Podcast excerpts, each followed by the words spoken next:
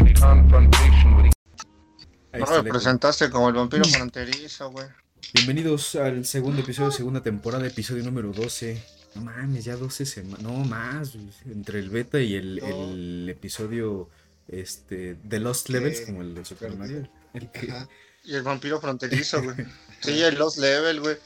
Y nuestro ducha masiva en el baño, el cual no hicimos. no, no hemos hecho nada. de Aún. eso. Entonces, ¿con quién? ¿Con quién ¿Quién lo estuve, dices? Está hablando el, el buen amigo Alex Avellana. Ya bañenme. Venme a bañar, hijos de tu puta madre. Si, te- si, si vamos, vamos a abrir un Patreon. Si eres el primero en aportarse Patreon, dejamos que tú lo bañes, güey. Quiero sentir tus manitas sobre mi cuerpo. Por todo mi puerquecito, dice. Pues como ya escucharon, tenemos al, al Vampichop. Al vampiro fronterizo. vampiro fronterizo. Por las noches volarás. A pesar de sus hechizos, yo sí te doy por atrás. ¿Eso qué? Soy un poeta. Y a- además del, del poeta, este, tenemos, por supuesto, como cada semana, al buen Adolfo. ¿Cómo estás, amigo? ¿Qué onda? ¿Cómo están? Eh, un gusto volver a estar por acá. Cada semana este, está bien chido oír sus chingaderas del Chopper. Si me oyes diario, Escuchamos a pendejo. diario, entonces es, es solo el recopilatorio de No, este pero es que está...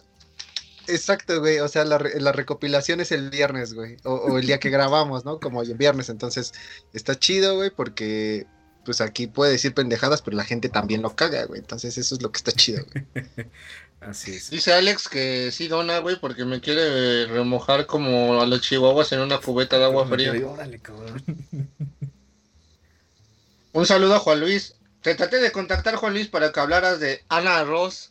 Pero si gustas entrar a la segunda parte con Ana Rice, con mucho gusto contacta. Te amo. Tú, yo sé que tú eres un dios de eso y de las brujas. Eres mi ídolo. Te amo, Juan Luis. Pues así es, un saludo al buen Alex Orellana, a Juan Luis y a todos los que nos están escuchando. A Regina. A Regina, que como ya les comentamos, eh, Con odio Spancio de que odio Christmas. Nuestra patrocinadora oficial en, en materia de diseño se ha rifado con los intros y con un, un buen de cosillas. La miniatura de hoy es presentada por ella también. Muchas gracias, un saludo. Ahí anda en el chat también. Y pues nada, como, como cada semana en esta ocasión en viernes, ahí déjenos en los comentarios, ¿les parece bien en viernes? Eh, ¿Quieren que regresemos al tradicional martes en vivo? Seguimos con el Ajá, día. o el jueves. Ajá. ¿O quieren que nos suicidemos a la verga? Varios van a Mm, ¿también? que sí, pero no importa. Acá seguiremos. Desde donde nos toque. Aparte me siento menos mal tomando cerveza en viernes en la noche, güey. Creo que eso es, eh, eso es un punto a favor, güey. Entonces, yo voto porque se quede en viernes. Yo también voto porque se queden bienes porque puede durar más o menos. Y después nos vamos a ducha masiva. Este, no. Invita al Axel. Alex. Invita al el Axel. Axel. Alex. Él pone los cosplay, tú pones el cuerpo, Alex. Ahí se- sería una- un- una- un resultado un tanto raro. Pero pues yéndonos a lo que nos atañe el episodio de esta semana, como acaban de ver, y dando continuidad a todo este tema, pues obviamente sangriento, y dando paso cada vez más a monstruos que nos interesan, pues son los vampiros en el cine, en la literatura, en la televisión y en la cultura popular. Hay un buen de series, bueno, hay un buen de, de obras que, que, que son del conocimiento de todos. Quien no ha al menos escuchado de Drácula de Bram Stoker, llámese la película, el libro, Yo de Alucard. de Alucard para los que les gusta el, el- el anime, y Castlevania también, El Castlevania Symphony of the Night. un juegazo. Entonces, este, vaya, toda la saga de Anne Rice. Hay muchos ejemplos, pero en esta ocasión decidimos traer eh, a- a- algunos que tal vez no son tan populares o que, que tal vez no han sido tan explorados, ¿no? Justo pues, para abonar un poquito más a la discusión. Entonces, si les parece bien, vamos a empezar con un, un libro de algún autor misterioso. ¿Quién será? ¿Quién? Adivinen ahí, pero en los comentarios pongan de quién creen que podría ser. Pati Navidad, güey. Efectivamente. No, güey, no la invoques, güey, porque Ah, sí, acuérdate lo que pasó el capítulo pasado, güey. Entonces, Pati Navidad con León, León Larregui son Dios, Sí, güey. nos tumbaron los cabrones. nos tumbaron, güey. Los amo. Acaban de decir en el chat que tienes unos brazos muy sensuales, truco. Muchas gracias, muchas gracias, Angélica. Cuando quieras. Ándale. Yo he dormido ahí. Eso no es cierto. Se va a enojar. Él no lo recuerda, tengo las fotos. Alguien en el chat se va a enojar un poquito. No es gay porque no cerramos los ojos. Eh, ah, bueno, tú estabas dormido, güey. Para ti sí fue gay, abiertos. dice. Para ti sí fue gay, para mí no. Tu argumento es, si, si es con los ojos abiertos, ¿no es, eh, ¿no es gay? Si, si yo te beso y tú me besas y, no nos, y tenemos los ojos abiertos y no nos gusta, no es gay. Es como un compa que decía que si te bañas con otro güey y solo le decías no homo antes, ya no pasaba nada, güey. Exacto, es como un cáliz, güey, cáliz. Eso no es cierto, güey. Bueno, Pues, váyanse a la verga todos. no, pero vamos a empezar. Vampiro fronterizo, por favor. con- Y yo me voy a poner mi representación sensual. No pases. Ah, no mames, güey. Eres como el, el, el pinche vampirito del 11 ese que, que salía que estaba azul. ¡Estás de la güey. verga, güey! Son los colmillos de mi personaje. No mames, güey. voy a hablar. Güey, ese vampiro ¿Cómo no de llamaba, conejos, no mames, güey.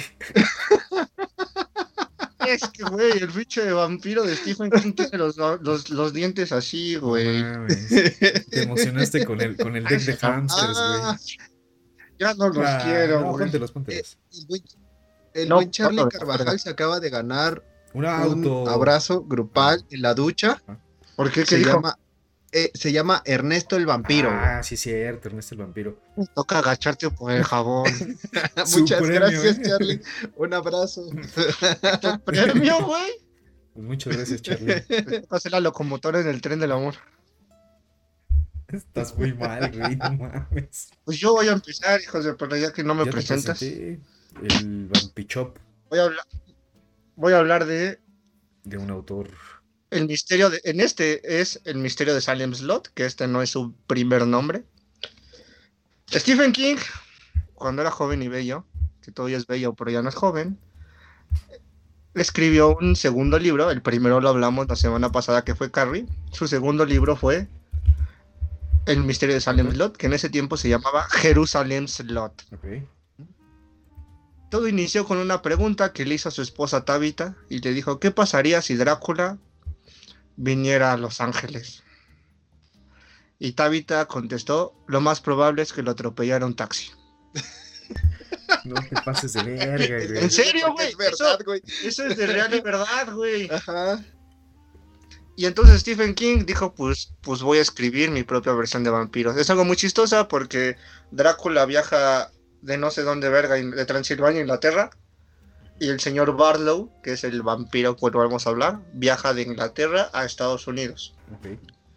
Tiene tres adaptaciones, bueno, dos, que es la miniserie del 79, que dura tres perras horas, y una en el 2004, muy buenos actores, pero muy culerísima, güey.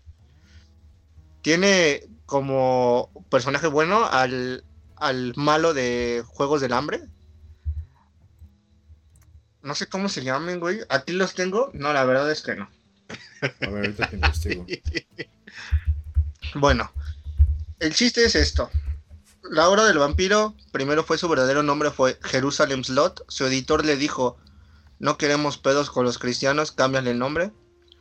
Luego lo puso la Second Coming. No. Su esposa le dijo, lo van a confundir con un libro de sexualidad, cámbiale el nombre. Le dijo, pues váyanse todo a la verga, lo dejamos como Salem Slot Y si quieren, ¿no? a los españoles y a los americ- a los españoles y a los latinos nos valió verga y le cambiamos el nombre de La Hora del Vampiro, spoilereando todo el puto libro desde un principio, güey. Sí, güey, hijo de su puta madre, güey. Güey, si los, si los latinoamericanos la cagan en algo, güey, es en las traducciones, Uh. güey, o en los títulos, güey.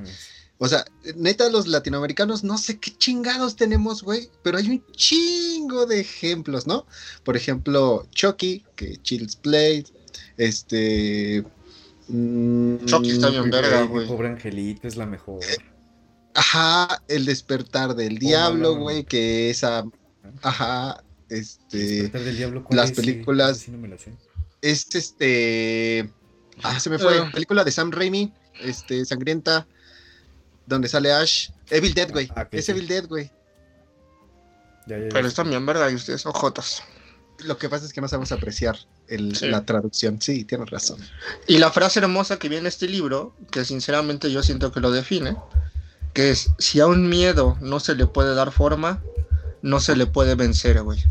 Y esta frase es emblemática porque esta frase rige todas las bases. En ese segundo libro yo siento que sienta las bases de todos los libros de Stephen King por dos sencillas razones. Una, esta frase la dice, la dice el padre Callahan, el cual es un personaje importante que en la miniserie no se le da el respeto que merece. Porque en todos los libros de Stephen King del cual hemos hablado y del cual hemos dicho y en todo su universo se rige con esto. La forma que tienes es lo que te chinga. Si eres, si tomas la forma de un hombre lobo y lo vemos muy reflejado en It, su debilidad es la plata. Si en este caso Barlow no se consideraba un vampiro en sí tal cual, pero la gente lo empezó a ver como un vampiro y el, y el consciente colectivo lo vio como un vampiro y por ende tuvo la debilidad de un vampiro y una muerte judíamente horrible. Porque se quemó. Spoiler alert, ¿no? Es cierto, no se quemó. Todo empieza con este personaje sabrosongo que se llama Ben Mears o Ben Myers o Ben Mears o Ben Mears. Ajá. digamos, el chabón, ¿no? Ese señor es un escritor. Es la primera novela, al ser la segunda, en la cual pone como personaje principal a un escritor. Y a partir de aquí vamos a ver su puto reflejo en cuando es un escritor. Es un escritor que se le muere la esposa y por ende tiene un bloqueo de escritor. Esa santísima trinidad se va a repetir en la mayoría de los libros, en un saco de huesos, en It, en It no se le da, no se le muere la esposa, pero le da un pinche. un ictus que se la lleva a la chingada. En El Resplandor es un escritor que tiene alcoholismo, pero tiene el bloqueo de escritor. Muchos libros. En La Zona Muerta. En. En Cell. Pero ahí es un dibujante. En el torneo de artes marciales. Siempre existe ese pedo, ¿no? ¿Qué? No seas pendejo, güey. Él llega a su pueblo natal, que es Jerusalem Slot. Entre paréntesis, digamos Salem Slot. Te explican por qué se llama Jerusalem Slot. No es ningún pedo cristiano. Se llama así porque una puerca llamada Jerusalem A huevo, ¿no? se escapa y se pierde en el bosque, güey. Y al tratar de buscarla encuentran un claro bonito y ahí deciden fundar el puerco, el, el pueblo. Nunca encontraron a la puerca, pero pendejo, formaron el pueblo ahí. Neta, y por eso le llamaban al pueblo Jerusalén por la puerca, güey. Es algo, es como siento que fue una burla muy mierda de Stephen King hacia la religión y lo agradezco. sí. Porque nunca encontraron a la puerca, güey. Sí, es una Llega figura su- retórica la porca hablando de la religión, ¿no? O sea, te pierdes buscando, no la encuentras y encuentras algo mejor. Como Maribel Guardia. Ya vamos a hacer el bingo de vacío perfecto en el que el cual así de Chopper menciona a Maribel Guardia, así pones tu frijolito. Sí, o podríamos hacer un juego de shots. Cada vez que Chopper hable de Maribel Guardia, un No shot.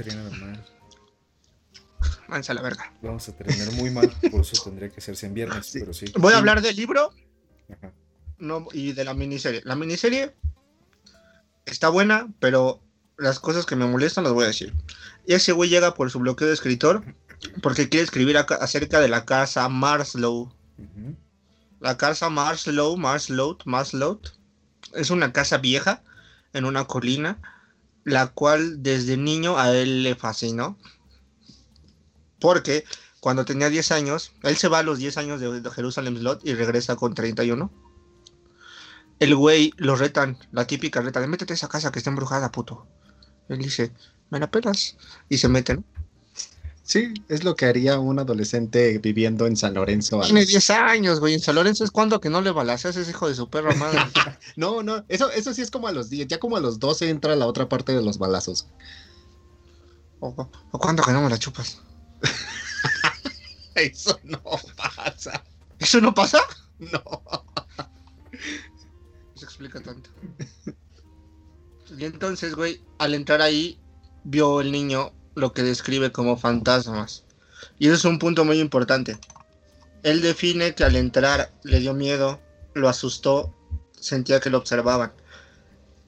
Se empieza a ejemplificar lo que en la mitología o el metaverso de Stephen King se llaman los taunt, que son los puntos rituales. ¿Qué pedo con la cara de Arturo como de psicópata violador? Ay, espérame. Acu- Recuerda que es este. Creo Es- que se cayó con Pati Navidad. Creo que Pati Navidad nos acaba de hacer una mala sí, pasada. güey, nos acaba de tumbar porque dice el OBS. No sé, bueno, yo sigo, que se ve la verga. Estoy grabando de todas maneras. Es que tiene una pinche cara de degenerado sexual. Te voy a ver, chiquito. Pero creo que nos caímos todos, Sí. güey. Valió chicharrón. Otra vez nos volvimos a caer. Creo que nos caímos todos. Sí. A ver, vamos a hacer una transición. No, valió chicharrón. Este. Sí, se desconectó el chat. Voy a tener que volver a lanzarlo. Do- Doy finalizar transmisión. Iniciamos con la. No está disponible por el momento. A ver, vamos a finalizar. Intentar. Ah, la verga, güey. Me desconectó el internet.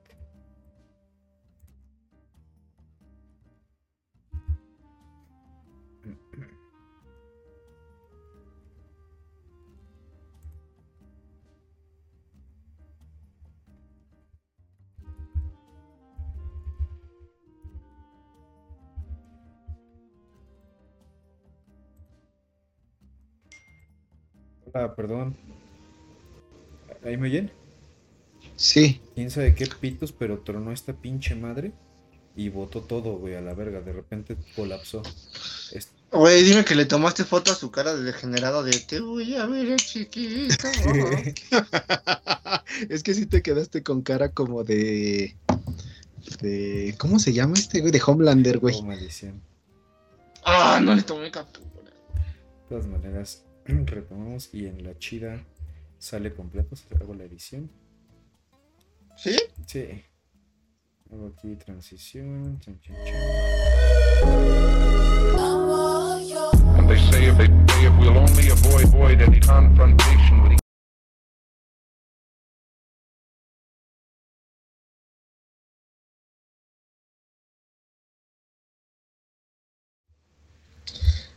Ah, yo la cagué. No iba a hablar de, de esto. Iba a decir que iba a hablar de, Andamos. eh, de la película de los vampiros de John Bobby, güey. eh, disculpe nuevamente los problemas técnicos. Estamos de vuelta. Ya estamos en vivo. Les paso el enlace. Ujú. Que seguramente valió chicharrón.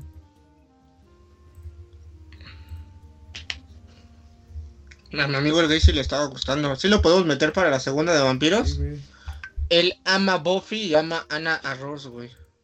Ah, es el que comentó que quería ver este Buffy, ¿no? Ujú.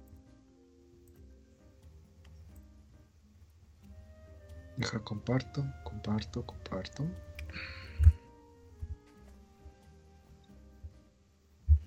Listo, listo, estamos de vuelta. Ya tenemos a un usuario por acá. Soy yo, güey. O yo. Osabu Mafu. Voy a poner parte 2 para que no haya confusión acá. Parte 2, guardar. Pinche Pati Navidad. Ah, no, ya no tenemos que mencionarla. Puta Patty Halloween. Bueno, pero eso sube unos Hanukkah. Hay que decirle Patty Hanukkah, güey. A ver cómo se está viendo ella. Sí, sí, sí. Ya va a empezar lo bueno, güey. Valen verga todos ustedes, güey. Está salado, güey. Estás salado porque no te bañas, cochina culia. Cochina. Ah, ¿ya estamos en vivo? Sí, güey, desde hace rato. Ya. ¿Y yo diciendo cochina culia? Sí, pinche cochino. Eh, sí. Este, sí. Creo que monitoreo. Güey, no es nada que no te haya di- que no hayas dicho antes en Bueno, en lo que llegan voy a amenizar esto con una hermosa canción que va. Que va Más o menos. Yo solía decir que no valía. Que mis lágrimas solaban a tus pies. Me miraba en el espejo y no vallaba. Yo era todo lo que tú solías ser. Sí, va así, ¿no? Y me solté el cabello, me vestí de reina, me puse. Es para mi amigo Juan Luis. Lo amo. Gracias por vernos, Juan Luis. ¿Ya llegaron todos? Sigo con mi narrativa. Tenemos a un usuario ahorita. Dos. Ah, ya están llegando, ya están llegando. Ya, de a poquito creo que ya se pasó la. Estamos de vuelta. Muchas gracias por volver. Oh, no. Dos comentarios de Astrid. Uno antes de acabar la transmisión. Preguntó si íbamos a hablar de los vampiros que brillan. Y le dije que No. sí, que te habías puesto glitter y así como un chorro de brillantina porque querías saber. Pero eso es para la noche, Astrid. Ahí está la respuesta, Astrid. Y dos. Te voy a hacer el show, el show sexy el ch- del vampiro fronterizo versión 5.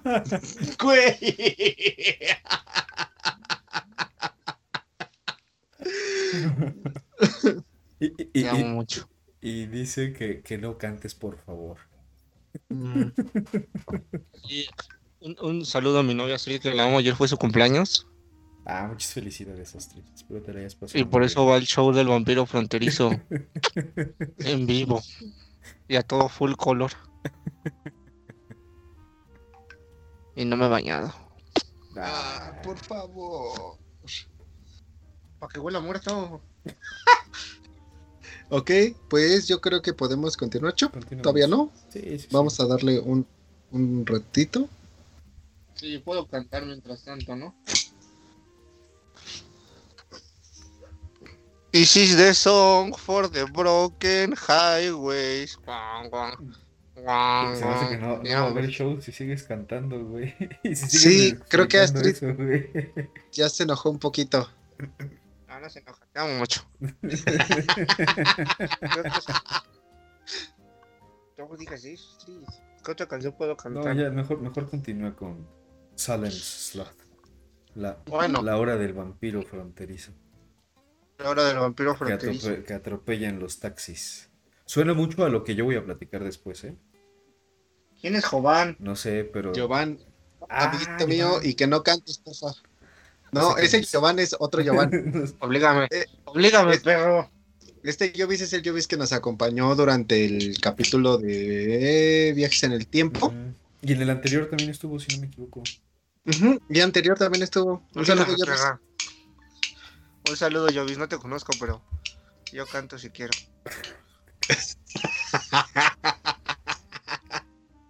Si no quieres que cantes, dona mi Patreon. Bueno, esa sería una buena táctica, ¿eh? Eh, sería- Pueden donar a los 10 dólares. Es un capítulo sin groserías y por cada grosería me doy uno de estos toques en, en la, en la lengua. Necesitamos dinero para mi pluma 3D. bueno, ya. Entonces el señor Papuchón llega al pueblo. El buen Mart. A un pueblo de su infancia. Porque él quiere hablar sobre esa mansión embrujada. Que para él es embrujada. Ahí, ahí se, se sienta la otra base, ¿no? Si tú crees que está embrujado algo, puede que esté embrujado porque la imaginación de los niños lo es todo, ¿no? Y hay ahí se ve también otra cosa muy importante de Stephen King. Me gusta mucho este libro. Dicen que es su- de sus libros mejores. Para mí no es de sus mejores libros, pero es de los que sientan muchas bases para todo. Que un lugar malvado atrae gente malvada. Mm. Y eso se ve muy reflejado en su tercer libro, que el tercer libro es El Como- Como Resplandor. mi antiguo barrio, el de San Lucas, güey, no mames. Sí. No sé qué es eso. Pues, un lugar culero con gente culera, güey. Un saludo a todos los que Él- siguen por allá. Él llega al pueblo, güey.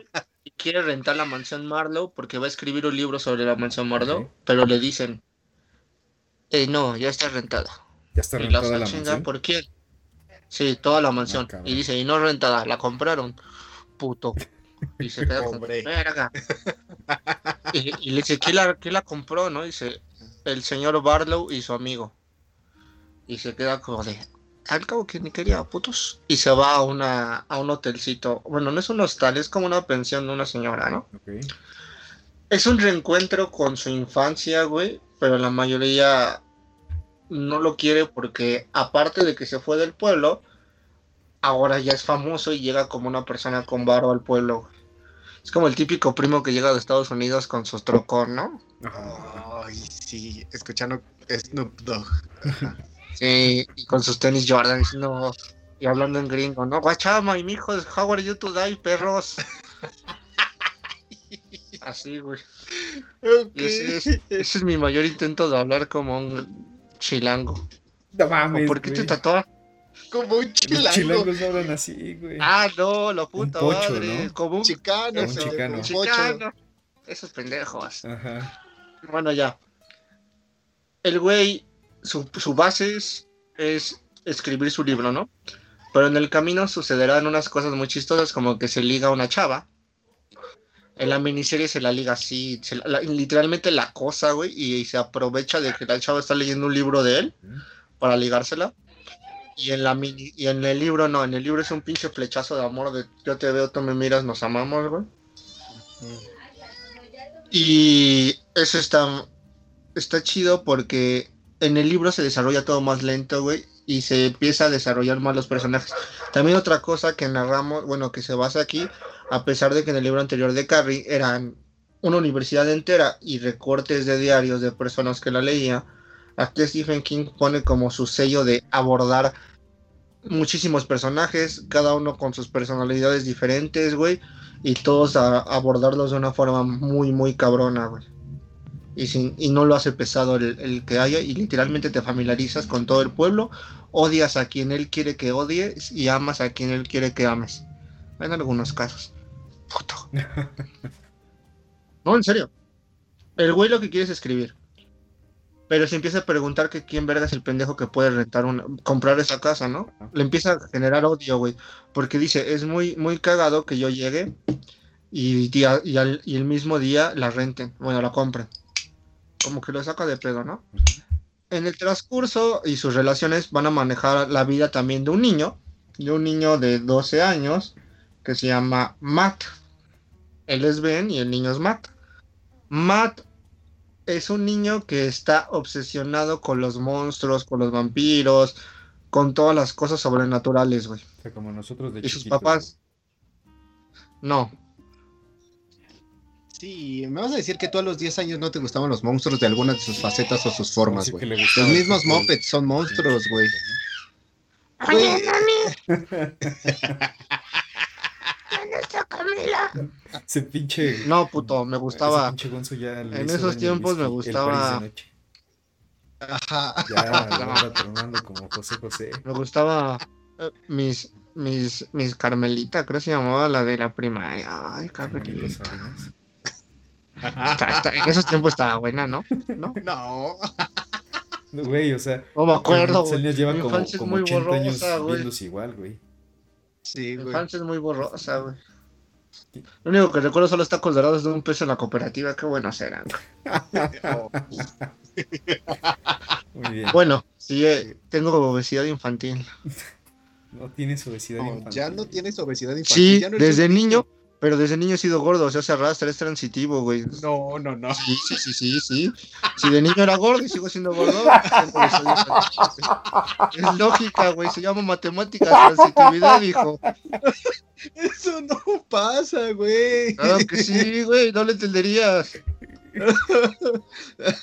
No mames. Extraña que vengas del poli y no me entiendas. Te apellidas Méndez Creo que no entiendo. Méndez, dice. Lo entiendo del neófito de la UNAM, pero de ti no. Oye, oye, acá. el- Un saludo a todos los que nos escuchan egresados de la UNAM. Te amo, Astrid. Ay, ahora sí, ¿no? Vete a la verga, Arturo. Bueno, Entonces, güey. Ah. cállate a la verga. el chiste, esos dos son los personajes principales. El chico y el escritor, güey. Matt y Boots. Durante el transcurso de la historia, el personaje que compra la casa, que te dicen que es el amigo de Barlow, se llama Striker. Es un güey inglés, pa guapo, viejo acá. Como, imagínense, ¿cómo se llamó el de la bombita, güey? El de aquí mexicano que necesitaba... Ah, Sergio Mayer, güey. no, No, no, este, el, el Andrés García. Andrés Gar- García. Imagínense Andrés García, que llega ahí un papito, güey, y dice, papis. Y ponen una, una tienda de antigüedades, güey. Ajá. Y eso está muy cagado porque uno de los libros no tan famosos de Stephen King, pero que es muy bueno, se llama The Needful Shop Things, la tienda de los deseos malvados, traducido muy culera, ¿no? Muy Es muy bueno el libro, la verdad. Eh, ponen la tapadera y se excusan con que van al pueblo a abrir su negocio, ¿no? Pero la gente dice, es un pueblo chico, ¿quién chingados va a comprar antigüedades caras? Que no mamen. Todo es una poker face para que se extienda el vampiro fronterizo.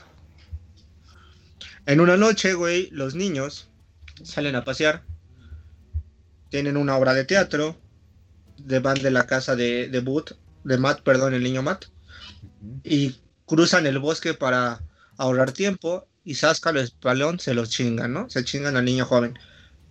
Que es el niño chiquito de la escena de que abre la ventana y pasa volando así, ¿no? Ah. Y es una escena muy parodiada de Los Simpson con el señor Burns, que está Les Smithers acostado. Él hace, hola Smithers. Esa escena es de Salem Slot. Y ahí se rigen algunas de las reglas importantes del vampirismo. Bueno, no se rigen, se usan. Y me gustaría denotar porque si no sé si estos changoleones las vayan a usar. Primera regla, el vampiro no sale de día. Bueno, el vampiro famosito, porque hay diferentes tipos de vampiros. Ah. Como los pendejos de crepúsculo que brillan esos hijos de perra. Ajá. Hay diferentes tipos ahí también, güey. No, Entonces, ¿por qué usaste ese ejemplo? porque en cierto punto no es un vampiro, güey. Ajá, e- es que más bien es eso. e- El hito del vampirismo tiene más que ver con el sentido del ser oscuro, güey. Por eso hay mucha, hay mucha ramificación en lo que hay alrededor del vampirismo. Por Vampiros, ejemplo, Dampirs y todas esas mamadas, güey. ajá, exacto. Por, por ejemplo, eh, la misma falta de hierro y algunos otros. este, Por lo de la D, que son blancos y por eso chupan sangre, güey, Exacto, por la vitamina ajá. D, güey. Exacto. Porque la vitamina D2 se obtiene del sol y al no poder estar en el sol tiene que chupar la de la sangre, güey. Pero, Bueno, pero no Ajá. solo se ve como esa parte. Por ejemplo, ha- hay otros conceptos mucho más antiguos, güey, como en Déjame entrar, que un vampiro no puede, no puede brincar. tengo, un tengo una duda, tengo una duda, tengo una Ajá. duda. Eso yo lo voy a decir, cállate. ¿Ahí es ilegal Chloe Moretz? Este, sí, tiene como 12 años, No, 13. güey, es una vampira, güey. Y, ah, bueno, o su personaje sí ya tiene, tiene ciento, tiene Eso podría ser una defensa legítima en la corte, Ah, güey. no. No, a menos que pudieses demostrar su época de nacimiento su, o su fecha de nacimiento, si no, no puedes. Demonios. Y ya te la pelaste. Bueno, cállate, no digas eso, yo lo voy a decir. La segunda ok, es, ok. Ajá. tienes que darles permiso para entrar a tu casa. No pueden entrar sin tu permiso y tú puedes revocar ese permiso cuando tú quieras. El segundo es, tienen ojos hermosos y soñadores, güey, que te pueden hacer quedarte estúpido y pendejo, güey. El otro es, le tienen miedo a la cruz. Algunas leyendas se dice que el primer vampiro, no sé en qué película dicen que el primer vampiro es Judas, güey, que por eso le tiene miedo a la cruz. El otro es, los matas con una estaca de madera. Eso es estúpido. En, en el corazón, ¿no? Ajá, exacto. Y chupan sangre, ¿no? Y para mí yo quiero demostrar y quiero tener en mi presentación que el vampirismo es la primera empresa piramidal que existe en el mundo. güey.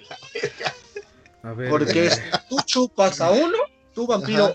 alfa chupas a uno, él Ajá. chupa a dos y tiene control sobre los dos que chupas, pero tú vampiro alfa o vampiro primo tienes control sobre toda la cadena primaria, ¿no?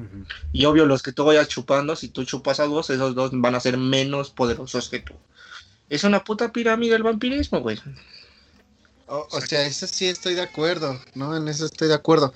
Pero creo que tiene que ver, ¿sabes? Como en esa parte de que cuando se creó el hito del vampirismo también hay como esa, esa clasificación sobre lo que está arriba que de ti como tu creador, güey. O sea, se Bueno, ve sí, como en muchos que- ejemplos de... En, en el mismo Frankenstein se ve, güey. O sea, se ve como a- al creador más desde un concepto eh, de Dios, ¿no? O sea, de poder dotar de algo. güey. Sí, pero no me quiero tampoco meter entonces que los vampiros pueden crear ghouls, güey. Que los vampiros Ah, claro. pueden crear Dampirs. Que los es un vampiro que tiene sexo con una mujer, güey. Sale un Dampir, güey. Hay dos Dampirs muy famosos en la historia que todos conocemos. El negro Blade y el güero y hermoso Van Helsing, güey. Que son las dos caras opuestas sobre lo bueno, que es lo blanco, y lo malo, que es lo negro, güey. Maldita sea. No, porque Blade va Blade en contra de la ley y es ojete, ¿no? Y, y Van Helsing es un hombre recto, guapo y blanco, güey. Eh, Sí. Más o menos, pero. Voy yo, cállense a la verga. Ajá. Y entonces, güey, se empieza a expandir en el pueblo, bajita la mano, una infección.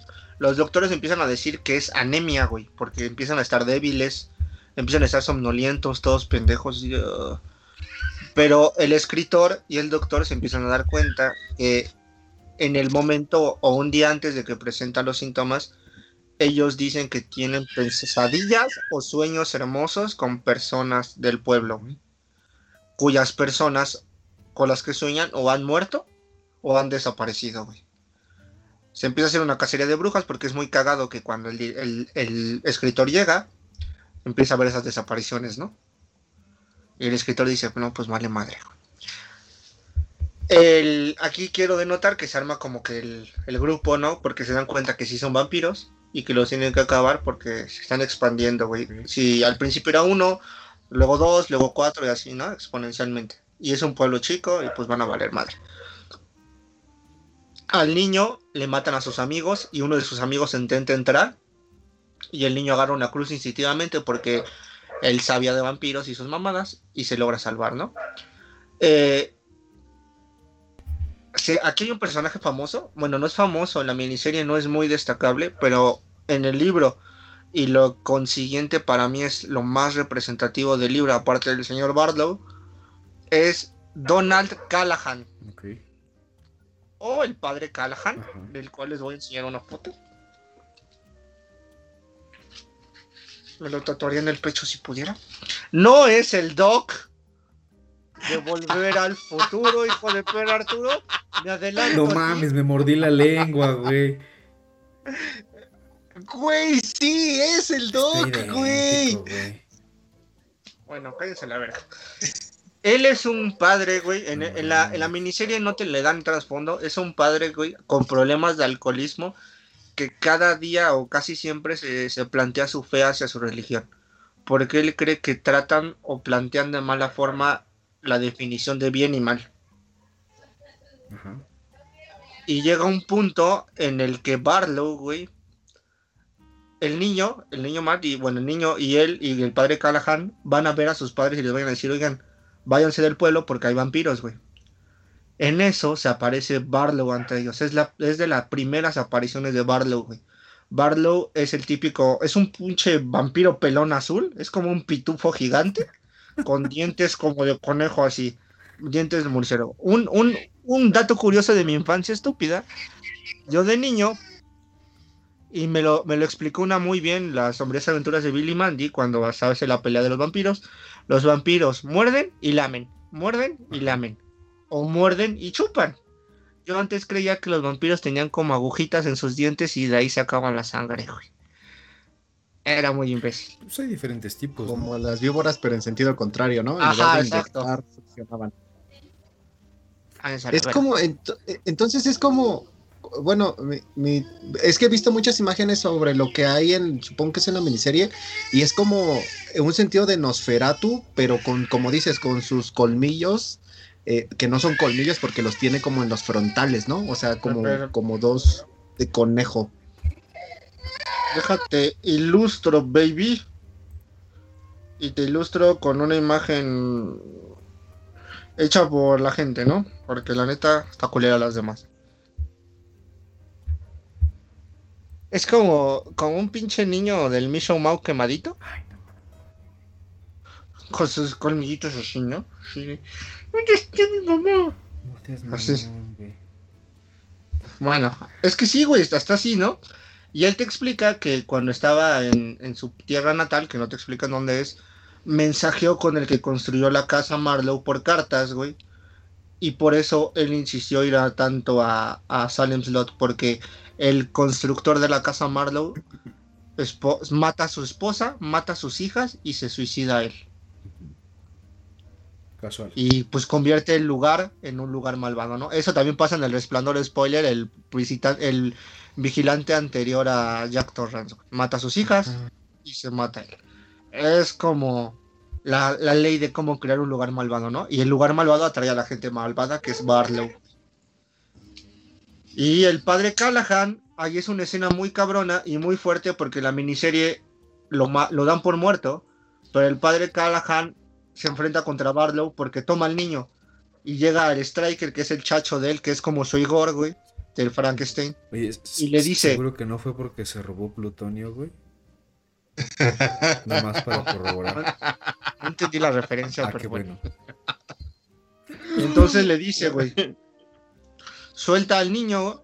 Le dice, Barlow va a soltar al niño si tú te enfrentas a un duelo de fe con, con el señor Barlow. Tu fe en tu Dios contra su fe en su poder.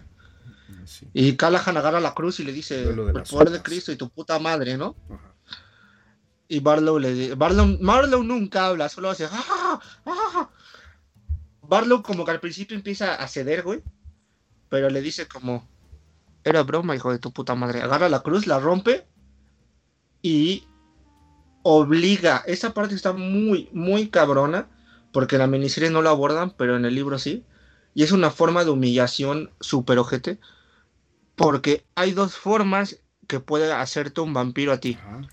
que te mu- muerda y te dé su sangre y él te concede el ser un vampiro Ok. o lo que hace Barlow que en contra de tu voluntad que es lo que le hizo a Callahan lo obligó a beber su sangre y lo convirtió en un ser que no puede morir Ok. que reniega de su fe güey y literalmente lo puso en un limbo infinito de sufrimiento Juan Luis, si me estás oyendo, no tengo nada en contra de te amo. En la Torre Oscura, güey, se dice que por esto Callahan empezó a caminar entre planos Y llegó a un mundo, güey, porque se dio cuenta que los billetes que traía en su bolsa. Ah, después de que le da, le- de que Barlow le da la sangre y se ríe de él, Callahan se va del pueblo gritando y llorando. Porque lo vencieron muy objetivamente. Ca- Callahan reaparece en el libro 5 de la Torre Oscura, Lobos de Calla, porque él camina entre planos por el poder que le dio Barlow, güey. Y en su desesperación, al haber perdido la cruz, él se hace una cicatriz así a lo Charles Manson, güey. Pero es una cruz, güey. Esa cruz nunca se le iban a poder quitar, güey. Es una forma de reinstaurar su fe. En el libro no te lo dicen, pero en, en el libro de Lobos de Calla te dan a entender muy, muy, muy, muy bien que Callahan es homosexual. Otra más hacia su fe, güey. Otra empuñada más hacia su fe que tiene. Y es algo que un padre homosexual en ese tiempo no se veía nada bien, ¿no? Tal vez un padre que viole niños, sí, pero un padre homosexual. no. De, nueva cuenta, Sí, a huevo, porque. Porque no es gay, sino. Cuando están Ah, grandes, ajá. que te Ellos tien- te dicen- tienen que gustar cuando son niños, ¿no? Que me guste la verga no significa que sea puto. Y, y- y se, se nos había olvidado comentar que los comentarios del profe Chov son exclusivos de él y no representan. De hecho, es un personaje. A veces yo creo que Diego Armando es un personaje de Profe Chop, güey. Bueno, y caminando entre planos llega a Cala Springs, que es el pueblo donde sucede la historia de Lobos de Calla. Y es un final muy triste para ese personaje en la serie, pero en el libro es una verga. Y si ustedes quieren, hablamos de la Torre Oscura. Nueve capítulos de la Torre. Tendría que ser toda una temporada.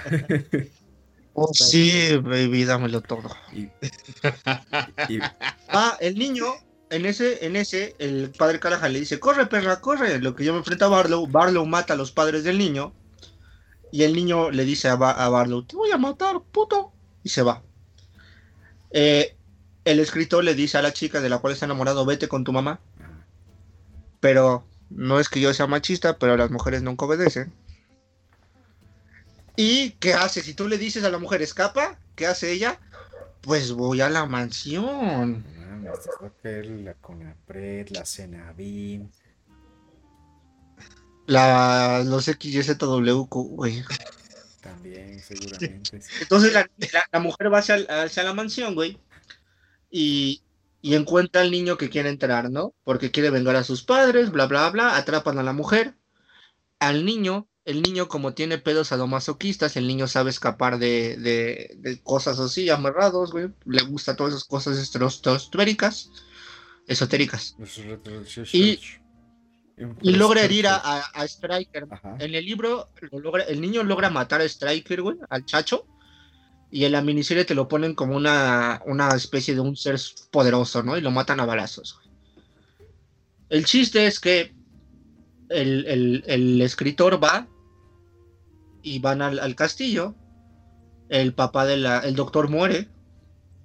Pobrecito. Y logran matar a Barlow, güey. ¿Cómo lo matan? Es de día, Ah, está acostadito, destaca en el corazón, te moriste, y va el chavo a Palovi, güey. Un. Un, final muy triste para una novela tan hermosa, y desde ahí plantea la hermosa tradición Stephen King de libros hermosos, finales decepcionantes. Exacto. Puta madre. Literalmente aplican la de hay una cucaracha en la casa, ¿qué hago? Quemo la puta casa. Queman el pueblo y se van a la verga. Más vale. Güey, y eso es. Sí, sí, ¿Por sí, qué? sí. Porque no pueden acabar ellos con los vampiros. Solo sobreviven el niño y el, y el escritor, güey. ¿Ves que tú qué hubieras hecho? Y el niño le hubiera puesto un apio en el culo al niño y lo hubiera usado como trampa para atrapar a los demás vampiros, güey. Y lo hubiera obligado a bailar la de Primón y la de tucu, tucu, mira mis carnes, o no sé cómo va, güey. Puerco sabroso. Perdón, mi- Bueno, digo, culpa. tal vez no, no con el apio donde el Chopper lo quiere colocar, pero sería una idea importante, ¿no? O sea, e- es que, eh, bueno, Los apios- ahorita, los vampiros aman el apio, güey. y contar, ¿no? Y, y- y necesitan contar. Y creo que es algo que ahí, no, no sé si, si lo traías en tus... en tus Pues técnicamente le de- gusta el dinero, güey. Dos de- de apios. ese pedo. hay, hay una hay una película de este un, director español se los debo se los se pro- prometo que se los se los este se los digo eh, que se llama Elementary güey donde hacen una mofa precisamente de esto como de un ser sobrenatural güey que necesita contar güey. Una una protección que Yo sé cómo se llaman, vivía te en los la, digo. en la Europa media espera en la Europa media güey pero no sé si a los judíos les gustaría contar frijoles Pues para que no se los quiten, güey. bueno ok, ok, podría funcionar. Pero el sentido de esto es que, por ejemplo, cuando te encontrabas de frente con, con este ente, si tú aventabas como un puño de arroz al piso, ellos tenían la necesidad de contar cada uno de los granos. Y esto te daba a ti tiempo de escapar. Eso no solo pasaba con los vampiros, como les comento en esta película de Elementary. Pasa. Y de ahí, güey, surge el con de contar, Qué por ejemplo. chingón. de- Güey, A mí se dice que y vas cuando- tirando las cosas. A ver, cuenta esto, culero. A ver cuántas cosas tiré. A mí se dice que cuando en el Ajá. holocausto nazi, güey, cuando los, los judíos rodeaban a nuestros buenos soldados nazis, güey, podían meter un mano a su bolsa, güey, sacaban unos centavos y la aventaban porque los judíos preferían ir a por el dinero, ¿no? No, eso no pasó. pero... Eso yo lo vi, güey. lo decía en mi libro de historia de quinto de primaria. en el del perrito, güey. ¿El del ¿Cuál el perrito? perrito? Bueno, no sé. Y eh, le- la historia acaba. Es un final muy abierto. Porque no te dicen. Se supone que había como 2.500 personas, güey. No se sabe cuántas murieron quemadas porque los hijos de perra no avisaron a todos que se fueran. Simplemente quemaron a la verga, güey. El chiste es que los vampiros los siguen acosando a ellos. ¿Por qué? Porque al matar al jefe, ellos creían que al matar a Barlow, güey, se iba a acabar la infección y pura reata. No. Y se cuenta, la historia acaba, güey, con recortes del libro, recortes de periódicos que ellos siguen cazando vampiros. Y eso me recuerda a la película hermosa de los vampiros de John Bobby, güey. Ah, De Bon Jovi. Esa es muy buena película, güey. Fíjate que yo no, la- yo no vi esa película. O no recuerdo verla. Es que eres gay, es que eres joto, güey. Y aprovecho este, este espacio para hacer la, la recomendación eh, periódica de que si no han visto Community, vayan a verlo en Netflix. Chopper Spears es el viejito racista, machista. Ajá. No, ¿Él, él- ¿Soy yo o él es yo? o, o sí, tal vez, tal vez. No sé quién haya sido concebido antes, güey. Chevy Chase nació primero que yo, no mames. Pero él no es el personaje, güey. ¿Ah, no? Él no es así en la vida real, güey. ¿Ah, no? Pues, pues no estamos tan seguros. O quién sabe, ¿no? Bueno, ya. Chopper Chase. Me gustó muchísimo este libro por la fundamentación que le da a todo el metaverso de Stephen King. Con todos los finales culeros. El típico personaje escritor que se le muere la vieja. Siempre pasa. Ya sea por un derrame, como en un saco de huesos. Ya sea aquí. Eh, no quiero hacer spoiler tal vez de capítulos futuros, pero uno de los pocos finales que Stephen King me hizo tener que cerrar el libro para poder digerir fue ese, ¿Un precisamente. saco de huesos? Sí, Un saco güey. de huesos. Un saco de Ahí huesos. lo que aprendí es un puto fantasma negro rumbero sandunguero violado. Eh, se los juro, esta recomendación mm, a, a nombre de Vacío Perfecto, si tienen la oportunidad de verdad de leer ese libro, háganlo. Es Yo lo no, me lo solo- devolvieron. no solo es una historia de fantasmas o de horror, porque tiene muchos conceptos de horror y de terror. Un saco de huesos tiene un chingadazo emocional a tu psiquis si has vivido al menos algún problema en tu familia o alrededor de tu familia. Se los juro, es bestialmente bueno. Y habla muy, muy, muy, muy, muy cabrón sobre el racismo, güey. Muy cabrón, güey. Hasta diría que los negros son buenos después de haber leído eso. Joder, la chingada. No, la neta es muy bueno ese libro. Podemos hablar de él si lo desean, güey. Y no tiene película, Uh, tiene una adaptación muy tiene una culera. adaptación. Muy culera. Pero me acuerdo que el personaje del escritor es Mike Nolan, Nolan creo que se llama Nolan, en el libro algo así. El, el- el personaje de la adaptación es muy guapo, no me acuerdo quién es. Y creo que la negra es Elia Cruz, güey. No es cierto, no es Elia Cruz. En mi sueño, sí. y se hace una alegoría a It en ese libro. Comillas, comillas. Y con eso, y también otra historia de vampiros que yo quería contar, pero no. Yoyos Bizarre Adventure habla de vampiros mayas. Véanlo a ver. ¿Neta? Sí, güey, vampiros mayas, hijo de tu puta madre. y Eso con eso, Joaquín, acaba mi participación. Volvemos al estudio. Le Podemos sacar dos conclusiones con esto. Ajá, a ver. Vampiros, bueno, Stephen King, bueno, negros malos. Gracias. Ok. ok. no puedo creer su nivel de cinismo, pero está No bien. mames. Mm. No, Pues pasando a cosas un poco me- menos densas y, y. Menos negras. Creo que sí, sí. Bueno, no sé. no- la, neta es que no sé qué tanto nos metemos. Eh, Vamos a dar el brinco a una Ajá. película de lo más interesante que en lo personal. La mía no era interesante, hijo de tu puta No. madre. No, estuvo chido, la neta sí me dieron ganas de leerlo. Aunque, aunque también me interesó ese de saco de huesos, sí lo voy a leer. ¿sabes? Pero sí, pues, Adolfo, si nos haces los honores. Claro, este. Voy a tratar de acotar lo más posible las influencias y lo que tiene alrededor esta película y tratar de mostrar la importancia y el impacto que tiene el no dejar de perseguir lo que quieres con lo que tienes. ¿va? Yo sé de qué Ahí- hablar, güey. no lo sé. Tom Eh, Hanks, güey, en su película de. No me acuerdo cómo se llama, la de. Forrest un Gump. tonto, mi mamá dice que un tonto es el que. Ah, Forrest Gump, güey. Ah, tam- eh, puede ser como una forma muy bizarra de Forrest Gump. Eso excita. Pero no, no, no, no es el caso, no es Forrest Gump. Este, esta película tiene un poco de Cronenberg, tiene un poco de Mary Shelley, o de Frankenstein, tiene, mm, podríamos decirlo, que este, tiene gran influencia de, este, del cine mexicano setentero, och- se- sesentero, setentero. Ficheras, Y, de y, de. Tabuada. Eso es como muy importante. ¿Qué verga es eso, güey? Tabuada es el único director, y me atrevo a decirlo con sus letras, es el único director mexicano que tiene o que puede etiquetarse dentro del cine gótico, güey.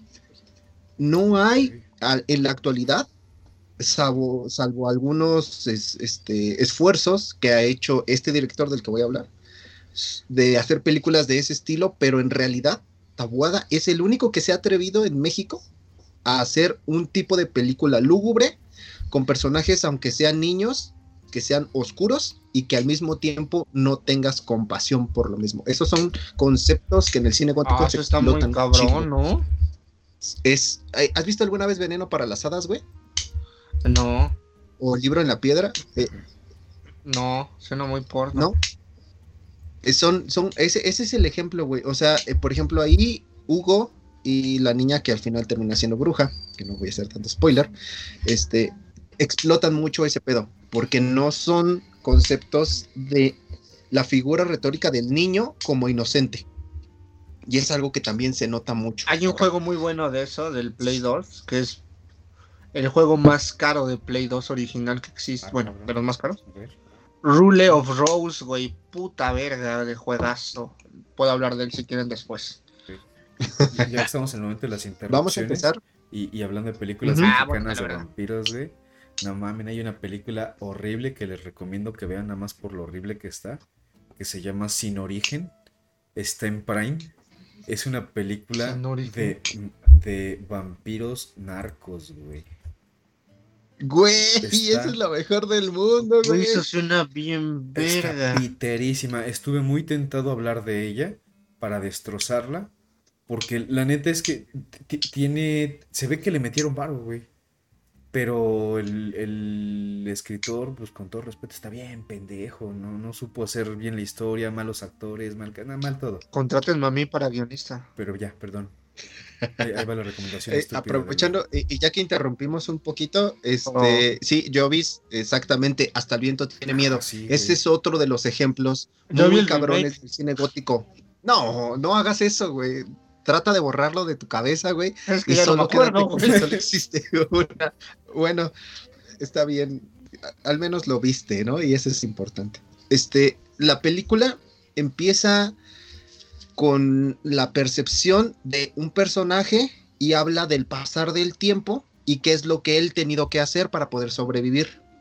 Termina su vida en México, en Veracruz, al ser un exiliado, ¿vale? Él es un alquimista y dice una frase que dice so tempore, que significa a su debido tiempo, ¿vale?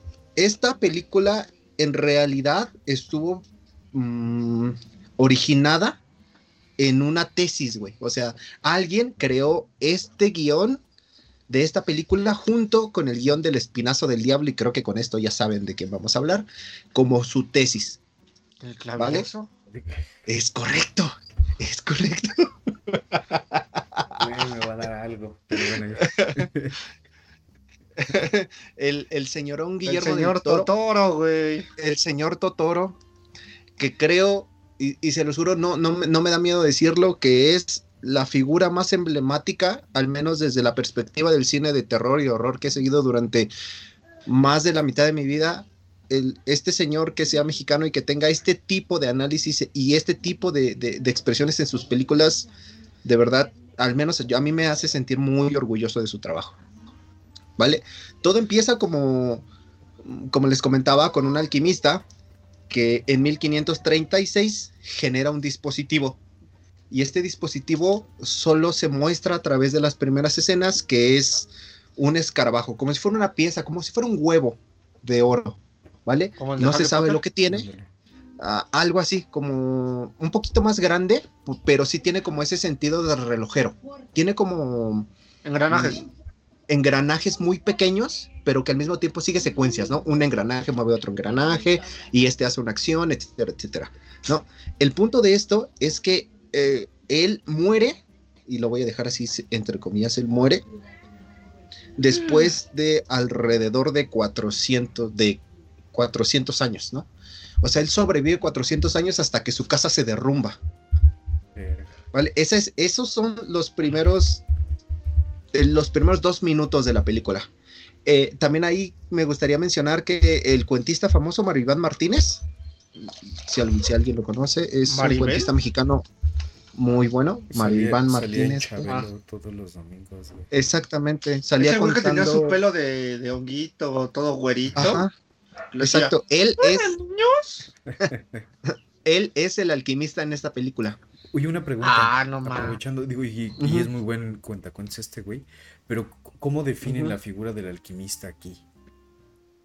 Ah, eso es algo bastante importante, güey, porque bajo palabras del director, les voy a dejar las ligas de donde se obtuvo mucha de esta información. Esto, eh, este concepto del alquimista, güey, está muy basado en lo que se le conoció al Papa Silvestre II, güey, el único papa francés que ha habido en la Ah, historia, güey. Él-. Eh, eh, este güey, haz de cuenta que era como un- güey bien cabrón, era como un teólogo bien cabrón, pero pero al mismo tiempo, güey, tuvo como muchos enemigos y muchos aliados y por eso pudo llegar al papado, güey. Se llamaba Gerberto y, y ese güey se desarrolló en la abadía de Aurillac. De ahí hay un concepto muy cabrón que ojalá algunos de ustedes hayan escuchado, que es la cabeza de Aurillac, que era como una especie de mecanismo, güey, que estaba hecho de bronce y con algunos conceptos alquímicos internos que nunca reveló, que respondía a preguntas, güey. Respondía sí o no. Y este mismo dispositivo está influenciado para lo que después se representó como Cronos, porque eso es también importante. Cronos es el dispositivo, ¿no? Que también hace alusión al tiempo y pues obviamente al padre del tiempo, o, según los griegos, este. Pero en realidad es como eh, la figura del alquimista tiene que ver, güey, eh, desde la emancipación. Porque él tiene que crear esto, güey, porque es perseguido por la Inquisición y por alrededor de, de muchos personajes que no se mencionan, no, no se explotan en la película, porque es lo que desencadena, ¿no? La Los creación. homúnculos. Híjole. Ah, Es que no me gustaría meterme tanto porque también me gustaría que hiciéramos un capítulo sobre la alquimia, güey. Porque en realidad, este güey, Ah. este güey tiene escritos, güey, donde, donde muestra, o, o donde trata de mostrar más bien, que la alquimia es lo que nosotros evolucionamos como la comunión de la biología, la química, la física, pero desde un sentido completa y totalmente filosófico y espiritual. O sea que tú no puedes llegar a hacer un conocimiento sin un entendimiento. No me voy a meter No, tanto en pedo porque me voy a no, No volar. mames, yo, yo, Me voy a yo volar estoy listo mucho. para hablar una hora de eso. Tenemos que hacer un episodio. Y tienes que hacer cosplay con Mau. Uf, no mames. Sí, voy voy a poner mis pinche greñas güeras, güey, todo prieto. Y el Mau lo amarramos de aluminio. Sí, lo barrar de puro aluminio. Acá somos los alquimistas, güey. no mames. Pero ya, ya Eso estaría bastante Ah, se, bueno. me, Si- se me si les interesa, chino, güey. Un este un Capítulo de un alquimia. capítulo de- del señor Totoro, este, perdón, del Oh. señor Totoro y de la alquimia, porque Oh, también hay, Totoro hay- Y la alquimia. Es que la alquimia es un pedo muy grande, güey. Sí, ahorita les voy a enseñar por qué, por qué el señor Totoro ha hecho más de esto, o sea, esto fue, Sí. ah, bueno, no hay que olvidar que esta es su película, este, su ópera prima, güey. Esto, Sí, eh, esto, ajá, esto estuvo tan cabrón en México, güey, que no se vio por lo menos hasta que llegó a- al Festival de Cannes, güey. O sea, eh, ese güey tuvo que recurrir al extranjero para poder mostrarlo. Digo, creo que esa es una historia muy común alrededor de los mexicanos, de- pero nos enseña, güey.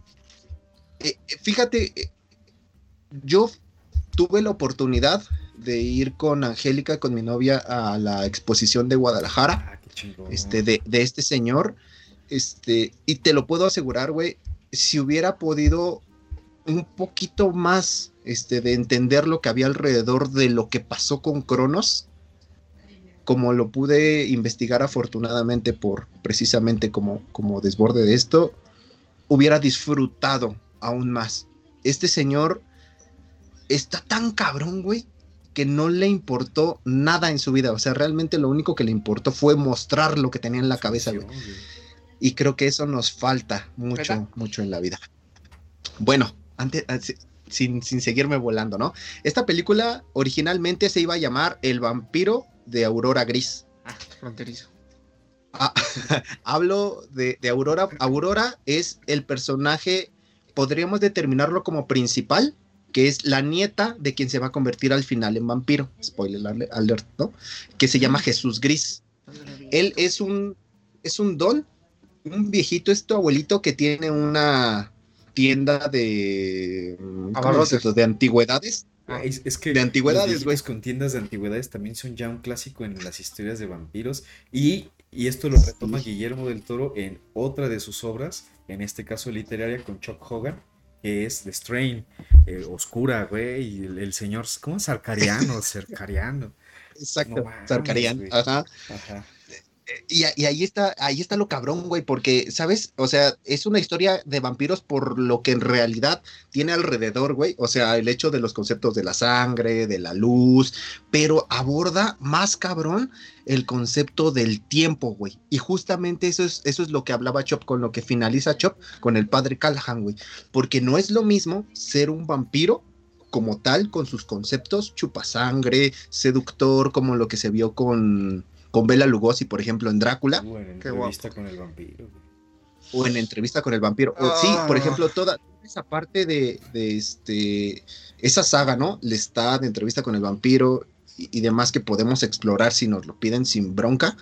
Este, nota por esa figura vampírica como que tiene más acercamiento a lo sensual, pero porque es como su, su gancho, güey. Es con lo que atraen para después llegar a sus fines, ¿no? Digo, también hablan como desde la, desde la forma que son, entre comillas, o sea, tan, tan buenos o tan guapos que son como asexuales como Los Ángeles, por ejemplo. O sea, está muy, muy, muy delimitado, mm, está muy poco delimitado porque hasta llegan hasta, hasta el punto de ser femeninos en algunos conceptos, güey. Y eso se explora mucho en los libros, por ejemplo, en la entrevista con el vampiro. Ah, sí. Va, Que este, además, perdón la, la- la interrupción nuevamente, Ah. e- el- esta parte como de la sexualidad también va muy de la mano con, con el vampirismo, ¿no? El, el presentarla de manera muy sutil, el, el- vaya, es, es mucho hacia la imagen para poder atraer, es de lure, el, el atraer, ¿no? Exacto. Y, y sabes también por qué? Porque en realidad, eh, si nosotros pensamos desde la perspectiva vampírica, güey, y hay una película muy buena que se quedó al margen de, de hablar, que también me gustaría hablar en un futuro, es Déjame entrar. Sí. Déjame Oh, entrar, sí. explota mucho ese concepto, güey.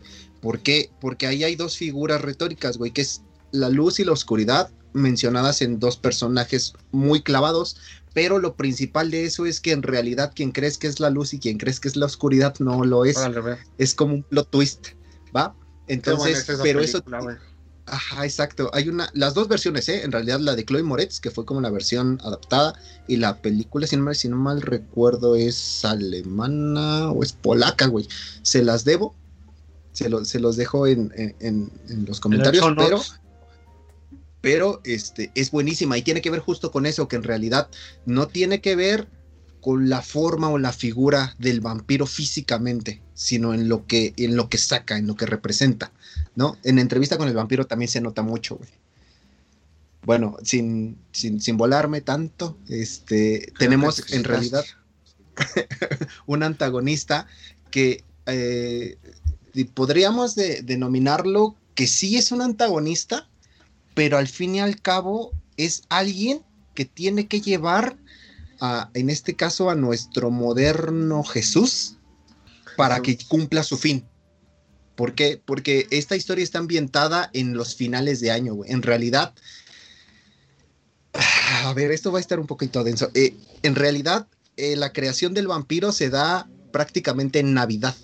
En Navidad, en la fiesta de Navidad es cuando él por primera vez toma sangre, güey.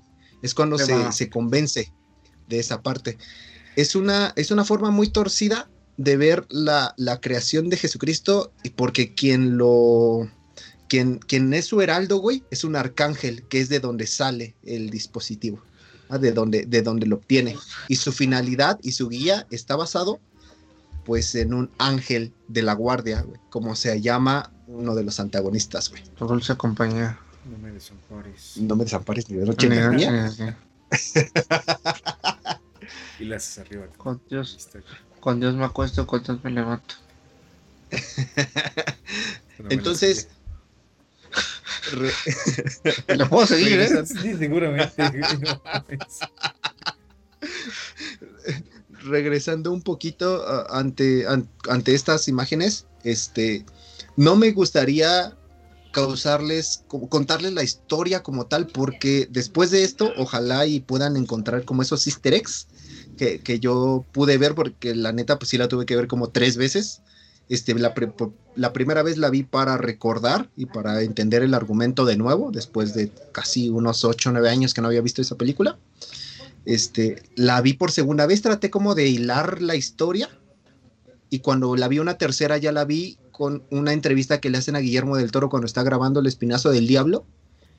Y fue como si fuera, como si viera otra película, güey. O sea, neta, hay tantas cosas que este men metió que cuando, cuando realmente le pones atención, te explota la cabeza. Y justamente mi intención es esa, que ustedes la vean así y ahorita, ¿no? Este güey, Guillermo del Toro, tiene influencias bien cabronas de Terrence Fisher, que para quien no sabe quién es Terrence Fisher, es quien dirigió Drácula de 1958, esa famosa de Bela Lugosi, güey, y La momia del 59, igual. Son de esas películas de hito de Universal, güey, a blanco y negro, pero así unos cuadros muy marcados, güey. Eso también se ve mucho, se Sí, nota mucho la oscuridad y la luz. La fotografía de Cronos es verguísima, güey. Es otro pedo, güey. ¿Quién es el director de fotografía, perdón, de la película? Yo no me acuerdo. Es un vato mexicano que ha sido su director de fotografía de Guillermo del Toro desde ahí. Seguramente. Se los voy a dejar, se, se los dejo, ahorita se los busco, güey, pero es un vato que tuvo un problema por ahí con él. Este, Ah, Guillermo Navarro. en el inicio, Ajá. Ajá. Que- Ah. porque este pato Guillermo Navarro tiene esa fama de ser como muy, entre comillas, conflictivo, perfeccionista con su trabajo, güey. Va.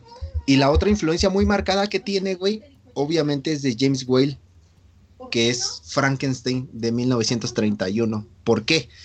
Porque Guillermo del Toro hace una figura en el abuelo como el monstruo, güey. Y la niña, la, eh, sí, él, él lo ha dicho muchas veces, los, las únicas películas hasta ahorita donde no ha habido niños de Guillermo del Toro es Hellboy, güey. En todas las otras películas de Guillermo del Toro siempre ha existido un niño.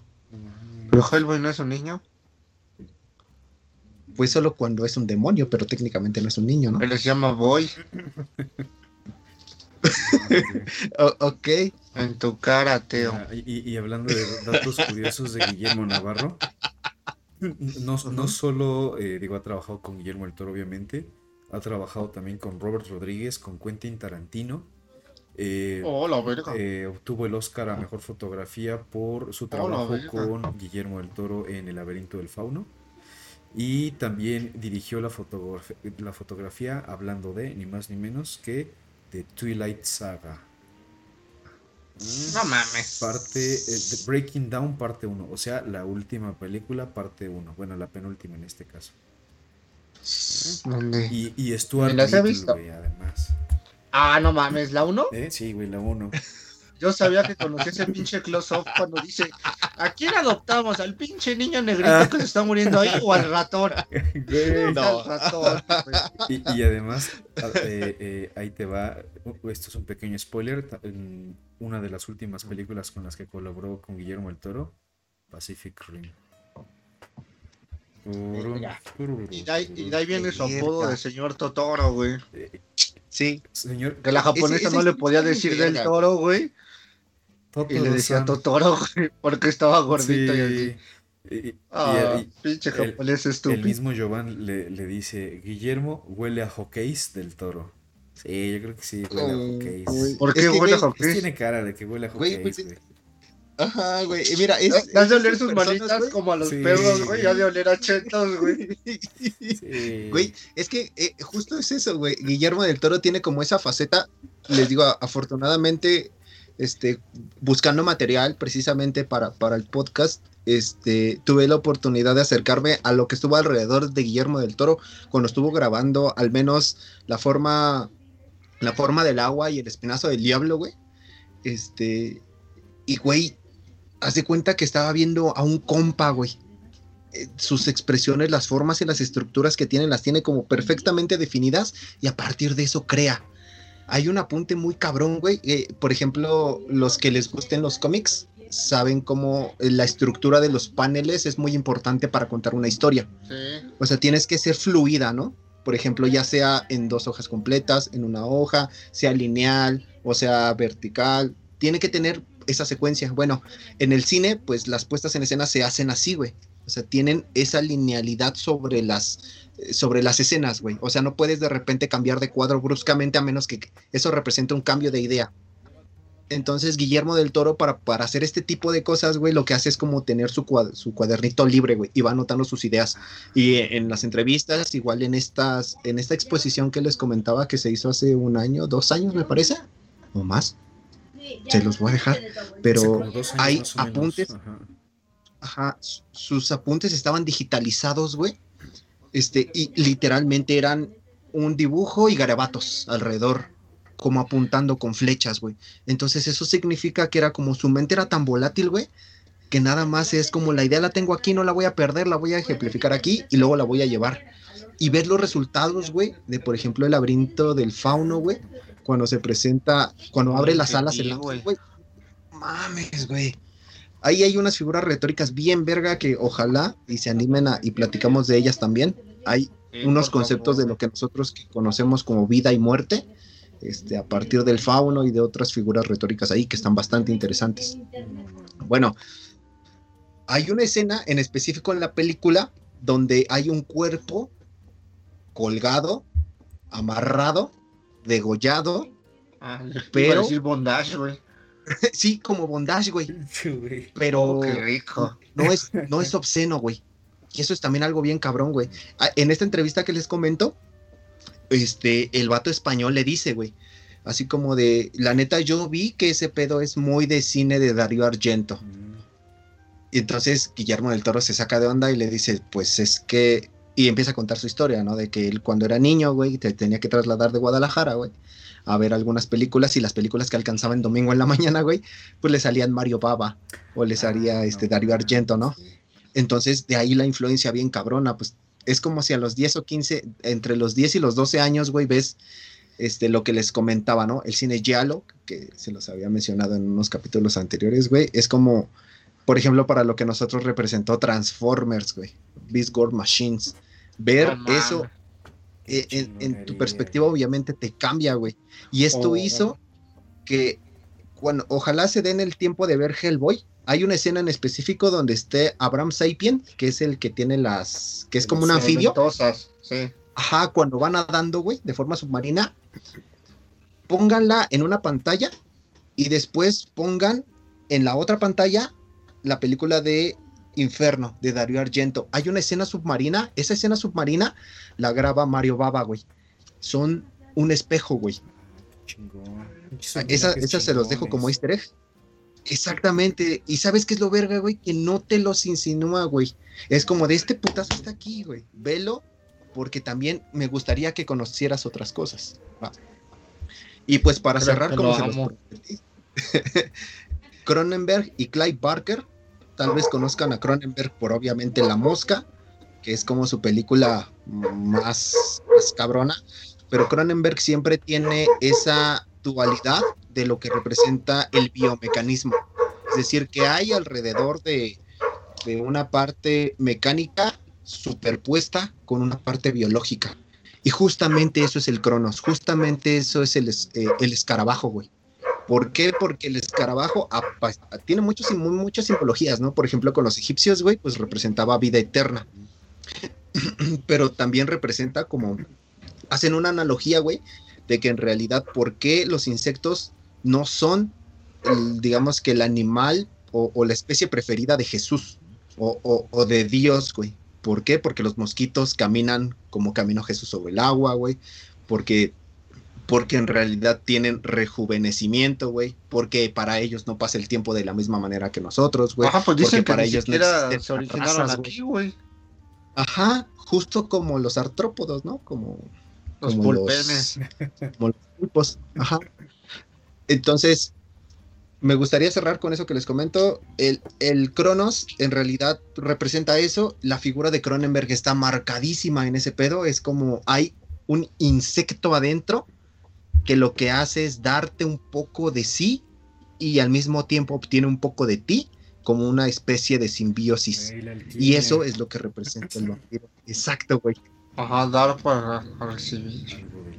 Entonces, entonces cierro con Clive Barker, porque Clive Barker cuando hace Hellraiser tiene Uh, un concepto que se llama la configuración de las lamentaciones, que es el cubo No que arman en las sí. películas. ¿va? La única diferencia que existe con ello, porque también eh, obviamente es alquimia, güey, porque lo que tú das es dolor a través del placer y lo que obtiene, y lo que das en sangre, güey, lo obtienes en placer y lo que das en carne lo obtienes en placer, güey. Con Clive Barker. La única diferencia es que Clive Barker lo hace a través de un ente. Que podríamos también meterlo como el insecto que vive dentro del Cronos, güey. Guillermo del El Toro menciona que no es. Ajá, que no es. Eh, que esa no es influencia como la acepta con Cronenberg, que es como muy marcada, pero sí es. Por ahí dicen que las grandes mentes colisionan Ajá. en tiempos y en formas. Y este es un ejemplo, güey.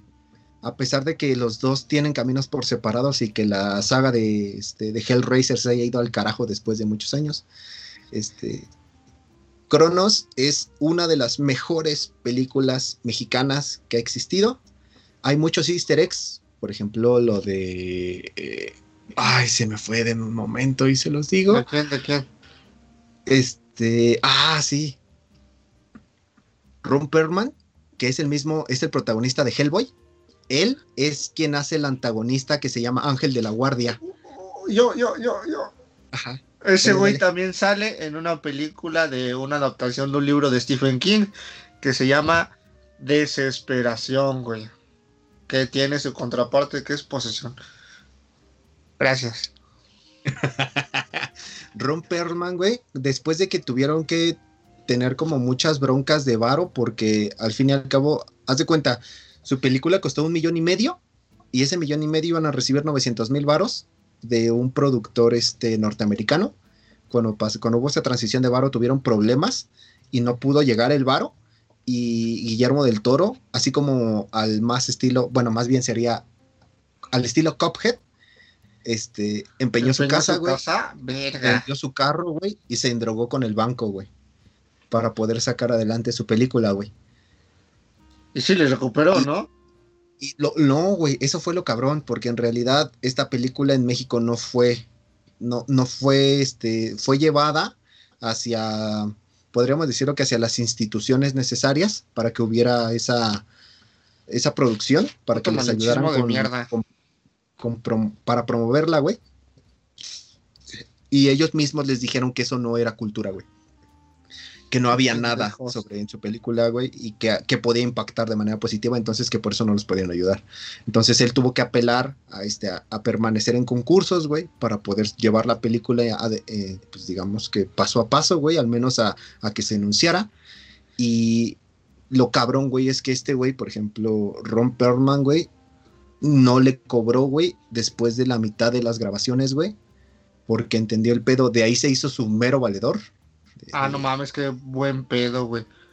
Y eso es lo que lo llevó a protagonizar Hellboy, güey. No mames, hoy me sentí en tu participación como un, como un niño que se la cuenta una historia a un viejito, güey. Eh, es- eh, hay muchas cosas ahí que, que me gustaría como, como explotar. Tal vez en- por, por el tiempo y por, y por el formato no podemos explotarlas tanto, pero quédense con eso, amigos. Si tienen un sueño, persíganlo. Persíganlo y no lo suelten.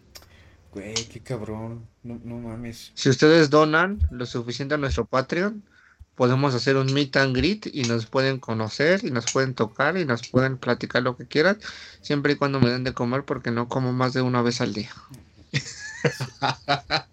Todo, to- todo es cierto, solo lo de tocar, pero sí podemos hacer un meet and greet. Lo otro no. Sí. Oye, estaba viendo, Cronos está disponible en Prime, ¿no? En Prime Video. No mames, Pues creo que sí, güey. pero ¿cuesta dinero? Digo, No, no, sé lo que no quiero me ver. gustaría como decirlo y ni, ni echar a perder, güey, pero está gratis en, en YouTube. No es Ah, HD, pero No, sí es este ver. 720. Sí, Ah, sí es para la 720. época, O sea, sí se, sí se aguanta, sí se disfruta. La aguanta chida, ¿no? Ay, El futuro es hoy, viejo. No, no está en Prime, ya la quitaron. de verdad, eh, eh, no sé, si- uh, hay un podcast que sigo mucho. Llama. Los que escuchen relatos de la noche me van a entender. Se llama Oh, El yo, último yo, pasillo, Sí. que habla de, de cine de terror en específico, güey, en, en distintas facetas y distintas Mm. películas, güey. Relatos de la noche hace una recopilación de, hace cuenta, los mejo- las mejores películas de los 80s, mejores películas de los 90s, mejores películas de los 2000s, y en algo concuerdo con ellos, güey. Las películas de terror en los 90s prácticamente desaparecen solo por dos ejemplos. Una es Cronos, de, de- de- de Guillermo del Toro, y la otra es Scream. Ajá. Así de cabrón, así de ese impacto y así de ese nivel está la película. Es película mexicana que te puede impactar donde Vete estés, güey. Donde estés, güey. Es un hito, es, es una película de culto, güey, creada a partir del esfuerzo, güey. Me la voy a chingar. Scream también está muy verga. Sí, güey, Scream es la primera película de terror que te explicó las leyes de los slashers. Es que, es que, güey, cara. la neta, los Screams la ves. Tú, como ver Scream, lo puedes considerar como una cosa pendeja, güey. Pero ya entendiendo el trasfondo, Scream es muy buena, güey. Y le acabó tu participación, Joaquín. Gracias. Y, y- y por hoy termina mi participación. Gracias, Muchas equipo gracias. 2. Fui el equipo 2. Bueno, gracias. Buenos días, alegrías. Ahora va el equipo 3 de Arturo, el que coma atrás del salón y no se baña. Es- ese mismo. Y se saca los mocos. Este, no mames, estoy, estoy, estoy impactado, güey, de tantas cosas. Hace muchos años que no veía Cronos. Y, Quiero decir, buenos días, maeta. dom- pipí. se me rompió acá el OBF otra vez. No, ya, ya estamos bien. Buenos días. Buenos días, maeta. Caca. Ma, por favor. Ma, por favor. Pero no le hemos, le hemos dado Ma, nada, joven. importa, ma, por favor. Quien siga la cotorriza entendió la referencia. Sí, güey, no mames. y, y hablando de cotorriza y, y de vampiros, pues la verdad es que yo vengo a romper un poquito de la, la- la línea primero pues, como, como clásica del vampirismo que trajo Chop con, con Stephen King y luego to- to- toda esta onda perfeccionista y, y que toma tantos elementos y en este caso de la alquimia y del vampirismo que mencionó Adolfo que están increíbles y yo vengo a hablarles de, de una película y una serie que se estrenó hace no mucho. Desgraciadamente no está disponible tan fácilmente. Hay que usar el, el YouTube verde para poder verlo. ¿Ese Guiño, cuál es, güey? ¿El ex. El YouTube verde, ajá, el- el- es el lugar donde, donde encuentras que es posible verlo. Torrent. Este, Te iba, te iba a decir Facebook, te iba a decir WhatsApp, güey. no. Pero eh, eh, estoy hablando. Miren, no les vamos a decir que guiño, guiño, no vamos a dejar guiño, guiño. Si nos mandan un mensaje, Ajá. guiño, guiño, ¿dónde verla? 10 dólares, guiño, No es necesario el dinero, los pasamos sin dinero, pero si dejan dinero no hay problema. Este, nada, vamos a hablar de, de dos géneros que, que aparentemente no se llevan muy bien, aunque ha habido varios ejemplos muy bien ejecutados. Creo que este es el mejor de todos, que es el tema vampírico con la comedia. Eh, What We Do in the Shadows. Bueno, Taika Waititi. Polo Polo lo hizo muy bien en, en- en su momento. Y, y- y en honor es que lleva ese, e- este episodio ese nombre. fronterizo. De las noches andarás. Pero What We Do in the Shadows, creada por, como dice Adolfo, Taika Waititi, mejor conocido por eh, pues, ser director de algunas, nada más, de Jojo Rabbit eh, recientemente. Oye, yo, Rabbit. Puta joya. Sácatela y te la chupo, güey. Sí, se, se los juro que si no han visto Jojo Rabbit, Híjole. este, espero que el siguiente capítulo vengan y me digan, Adolfo, ya me redimí. Ya vi Jojo de Rabbit y lloré dólares. y lloré cuando le abraza los pies a su mamá. No es lo único que les voy a decir. Eh, Es yo- lo yo único que quiero les voy que, a me decir. digan, Chopper y Jojo Rabbit, qué malos son los judíos. Vengan a decirnos Pero que ya qué bien bailan. Jo- Jojo Rabbit, porque la verdad es que es, es una maravilla. Dirigió también Thor Ragnarok, que Chopper odia un poquito todavía, Odio esa mamada. pero eh, creo que es una de las mejores películas de Marvel por, por cuestiones que discutiremos en su momento. Y ha hecho muchísimas otras cosas. ¿O no? Participó obviamente en eh, The Mandalorian, como el, el robotcito que salva. No mames, el robotcito, güey. Eh, es, es la pura onda. Ese güey es un genio para la comedia. eh, estuvo nominado a los Oscars también, además de por Jojo Rabbit, por esta película de, ay, no, de de Hunt- for the Wilder People. No me acuerdo cómo se llamó en español, pero sale un gordito, este, súper chido, que baila acá bien cabrón y tiene un perrito que se llama Tupac. Y eh, Dices que soy yo, güey. güey, eres tú, pero, pero súper obeso, güey. Y bien chido. Ya voy para allá, güey. Ah, Ah, yo no soy chido, hijo de tu puta No, madre. también, también. Pero chido en otro sentido. Pero bueno, regresando a Taika Waititi, eh, junto con Jermaine Clement, que es mejor con Jermaine Clement, no sé si lo estoy pronunciando bien. Ambos son neozelandeses. Y este último es el creador, bueno, el protagonista y creador de Flight of the Concords, que seguramente algunos llegaron a ver en su momento. Eh, Ya, ya, ya. Estaba en HBO. Es Se llama Cazando Salvajes del 2016, güey. Cazando No. Salvajes. Eh, también una joya, ¿eh? Güey, no, no puedo superar las traducciones, güey, te lo juro. Ah, sí. No sé qué tengamos, no sé, güey. Me da hasta tristeza, güey. No mames, es que sí se, se la Uy, vete a la verga. Ese gordito es el que sale en Deadpool 2, güey. Sí, es el gordito de Deadpool 2, exactamente. Es exactamente. Y, y hablando de traducciones culeras, no te pases de verga, se está rompiendo esto. Me estás cortando, baby. No chingues, se está cortando. Ah, no, no, sí estamos, estamos. Nada, nos pausamos un momento. Estamos, estamos. Uy, no, no, no, no. Como que nos detuvimos por un momento. Perdónanos, Pati Ya Hanukkah. no nos hagas nada, Pati. A ver, vamos a monitorear aquí. Prometemos tantito. dedicarte un No, sí episodio, Pati Hanukkah. Está, sí está saliendo, pero como que se traba un poquitín. Bueno. Ya tu tierraplanismo, pendeja. El, el chiste es que eh, What We Do in the Shadows, que literalmente vendría siendo lo que hacemos en las sombras, en México se conoció como Entrevista con unos vampiros. Eh, No mames. y, y lo que nunca. Oh, no, dice YouTube no está re- recibiendo una suficiente video, pero ok. Está un poquito cortado. No se preocupen, vamos a subir el video completito ya editado para que esté en una sola exhibición. Este. En, España sí se llama Lo que hacemos en las sombras. en México, entrevista ¡No con unos vampiros. Esta vez nosotros y pl- aplicamos el a todo es la gas. primera vez que no la cagan los O la onda vital. Es correcto. Eh, es una película de 2014 con un presupuesto de 1.6 millones de dólares, que pues realmente no es un mucho. chingo, ¿no? Ah, No, no es mucho, güey, güey. O sea, las películas se hacen con 100 millones, ciento y tantos millones. Sí. Esta con 1.6. Obviamente es una comedia, tiene poquitos efectos especiales, pero están muy bien aplicados. No, no- abusan tanto del, del CGI. eh, so- son un poquito más prácticos y, y de verdad se basan completamente en narrar la historia y hacer chistes maravillosos. Es probablemente la mejor comedia de 2014. eh, estuvo en el Festival de Sundance. Eh, recaudó 6.7 millones de dólares en su momento, que no fue mucho, la neta es...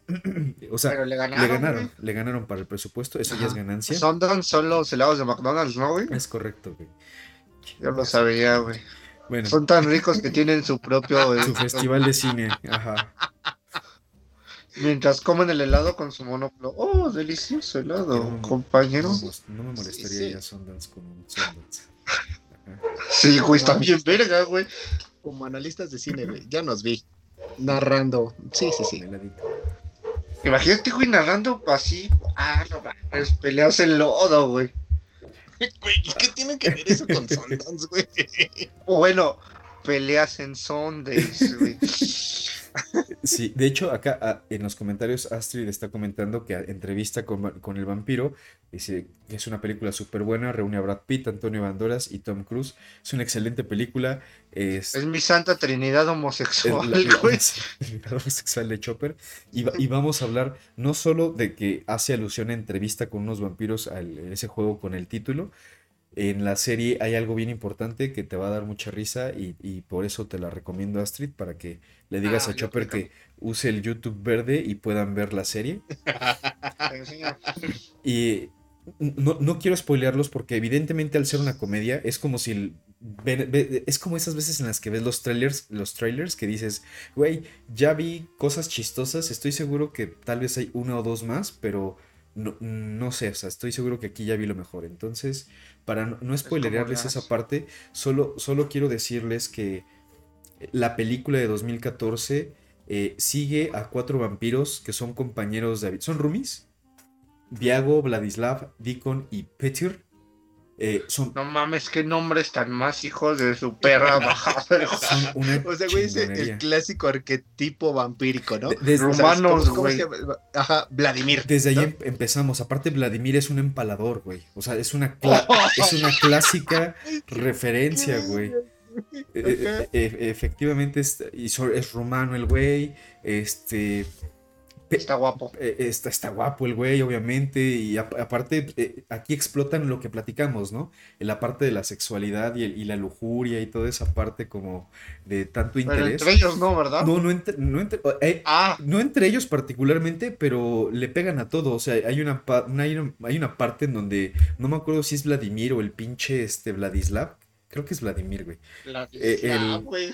Bien verga Vladislav, Sí, güey. güey. Eh, Vladislav o Así Deacon, como perdón. John Berger, güey. Ajá, no, creo que es Dico, no me acuerdo cuál de los dos. Tiene una orgía, güey, con mujeres y cabras, güey. O sea, el cabrón le pega todo. Ajá. Pero, pero, pero es una burla eso, güey, justamente. Nos caímos poquito. Nos caímos poquito, no- nos hicimos chiquitos, nos, des- nos deschavetamos, pero Ya. estamos regresando a la normalidad. Disculpen los, problemas técnicos, a veces, a veces Telmex se enoja de que no hablamos de las películas que están en Claro Video, pero... Ahí está la verga, Telmex. Pero no, güey, no mames, nos van a tumbar. Ah. Pero bueno, ya, ya estamos de vuelta. El chiste es que eh, la película tiene un estilo muy eh, utilizado en, en esa época en particular, que es el mockumentary, es decir, hacen pasar como que es un documental lo que se está viendo en, en escena, la película, y, y hay momentos en donde se rompe de manera muy descarada y a propósito la cuarta pared porque es- están viviendo situaciones y luego voltean a ver a la cámara para explicar las cosas. Ajá. Creo que Trujo se murió. Por Dios, perdimos a Adolfo. Se quedó congelado con una hermosa sonrisa. Sí, es como la de mira todo lo que te va a tocar, cochino. Oh, sí. No, puta, Pati Cantú. Digo, Pati Cantú, ¿por qué Pati Cantú? Pero bueno, ya, ya- en, en un momento regresará con nosotros. Más fuerte, Mientras tanto- más fuerte que nunca. Yo voy a hacer la canción. No, no, güey, no. No te, Tararara, no te van a dejar este celebrar el, el. Adolfo, sí, eh, se, se nos congeló un poquito, Adolfo. Andamos con problemas eh, de internet en todos lados, pero bueno, acá seguimos. Sí, puto. Pero seguimos al pie del cañón, no nos íbamos a dejar una semana sin su podcast. es, Y, y Adolfo va a escuchar eh, la repetición en donde escuchará de esto. Pero básicamente, el. Ya llegó la perra. Hola, hola, ya reviviste. No Perdónenme, perdónenme. No sé qué pasó. Tu- tuvi- tuvimos un momento de lag, pero te quedaste con una sonrisa Abriste YouTube así verde. increíble, güey. Sí, Lo sé, lo sé, güey. Está, está dentro de mi sex appeal. Sí, ju- justo hablando de esa parte de los vampiros, ¿no? Entonces, le- les decía que eh, es- estas- esta película está basada con el género de mockumentary. Eh, aparentemente es, es un documental lo que se está, lo que se está viendo en, en escena y de hecho hay momentos en donde muy, muy atinadamente pues, rompen la cuarta pared. eh, hablan o llegan a hablar los camarógrafos. Hay, hay una o dos escenas en donde llegan a salir por ahí, pero no son parte principal de, de la película, sino más bien de la esencia que, que entorna ¿no? a, a estos personajes. Eh, Peter, Mandalorian, pero al- Ándale, Pe- Pe- Petir, que es el más viejo de todos ellos, tiene 8000 años más o menos. Es así un- una representación del vampiro que tenemos aquí en la, en la miniatura, el conde Orlok, famosísimo por, pues, bueno, el, el clásico de, de terror de Nosferatu. Y, eh, y, y es el más violento y como salvaje de todos, ¿no? Eh, eh, El güey no habla como... "Eh, eh, eh", Y así, ¿no? Es, es- es- es una mamada. Y, y- y da miedo. O sea, hay, hay un punto. Les voy a platicar solo el inicio de la película para que, para que vayan a verla. Em, despierta con la, la, la, este, la familiar. Aquí se toma el, el concepto de los familiares. Que, Ah, eso es muy importante. en Es los muy vampiros y no importante lo en- los vampiros. güey. que- ¿Qué es un familiar? Para quienes no están relacionados, una persona que básicamente se vuelve el esclavo o el sirviente de, de algún vampiro en, en Exacto. vías de que en algún momento ellos los puedan convertir en vampiros, ¿no? Sí, Bueno, en el, en el caso de los vampiros también pueden ser cosas y las brujas también tienen familiares que son los gatos. en este caso güey. las brujas son los gatos. Pero, Bueno, ajá, ajá, pero, popular. pero, pero se, eh, eh, Son eh, es como, diferentes. exacto, es como un lazo cosanguíneo o que puede existir un lazo cosanguíneo in- independientemente de que sea familia o no. eh, las brujas pueden representar hasta objetos, güey. También Co- todo. como las mismas escobas, por ejemplo. ¿no? Ah, o sea, el gato y la escoba más tiene que ver como con un sentido de, de atmósfera. es correcto. Así es. Entonces, en- ¿qué, qué, qué familiares tienen tus En- vampiros En, este caso solo es relevante una familiar que se llama Jackie, que es la familiar de, ahorita les digo de quién es, es de, de- de- de- de- es de Vi- de Viago, no, Viago es el protagonista, es, es el de Deacon, si no me equivoco. El chiste de, de esto es que aquí se mofan muchísimo de que el, el familiar, o en este caso la familiar, está esperanzada de que va a conseguir su vida eterna, ¿no? Que ya lo va a morder, pero, pero ella chica se empieza a preguntar, pues cada vez estoy avanzando más de edad, me gustaría tener vida eterna, pero pues en mis 30, ¿no? Ya a los 40 me da miedo, llevo como 10 años siendo la familiar de este güey y, y pues no mames, o sea, no, no es nada fácil, eh, no, es nada fácil pues, ser, eh, ser esposa, ser... eh, tener todos estos, eh, toda una vida y además dedicarme, ¿no? A este güey. El chiste es que empieza eh, despertando el protagonista que es Taika Waititi, que es Viago, eh, despertando a las 7 de la noche, que es el, el momento en el que ellos madrugan y es de, ah, ya por fin se fue la, la luz del sol y, y se asoma así como a la ventana para ver si, ah, ya se fue el sol, sí, ya se fue, ¿no? Ya podemos empezar, sean bienvenidos, muchas gracias por estar en este experimento, por a todos los camarógrafos que están aquí, que van cargando su crucifijo todos los pinches camarógrafos para obviamente estar protegidos. Y este... Y les voy a presentar al, al resto de los roomies, ¿no? Aquí en, en Wellington, Nueva Zelanda. Somos unos vampiros muy modernos, tenemos apenas unos 400 o 500 años. Somos muy buenos amigos, aunque a veces podemos tener discusiones. Eh, pero acompáñenme, ¿no? Y abre la puerta del primero y es el pinche, el, el Vladislav, güey, acá en su pinche orgía y de, ¡eh, cierra la puerta, güey! Y convertido como en perro, güey, o sea, se mofa de que se pueden trans- transformar en cosas, pero con la cabeza de, de humana, ¿no? Sale ese güey como pinche perro con su cabeza y en una orgía, güey, con un chingo de mujeres. Es un desmadre. Y el otro, ay, perdón, creo que estaba ocupado, ¿no? Pues vamos con el siguiente. Y, y así los van presentando y llegamos con Petir, que es este vampiro como clásico que les digo que nada más como que hace... De repente está Petir, Como, Petir, está, ya es zorra. Y, y abre la puerta y está el pinche Peter así, y de repente despierta, así, y el otro, ¡ay, hijo de su perra madre, ¿no? Se espanta, güey. Entonces, así como, ¿de qué te espantas, güey? Ya eres vampiro, él te convirtió, o sea... Ajá, güey, no te vas a hacer ni madre. Ajá. Eh, eh, A ese nivel están los chistes de la película. Esto es solo el inicio. se rompe en innumerables ocasiones de una manera muy inteligente la cuarta pared y hay un momento clave en donde conocen a una persona que termina convirtiéndose en vampiro, no les spoileré cómo, está increíble, pero tiene un amigo que se llama Stu, que es informático.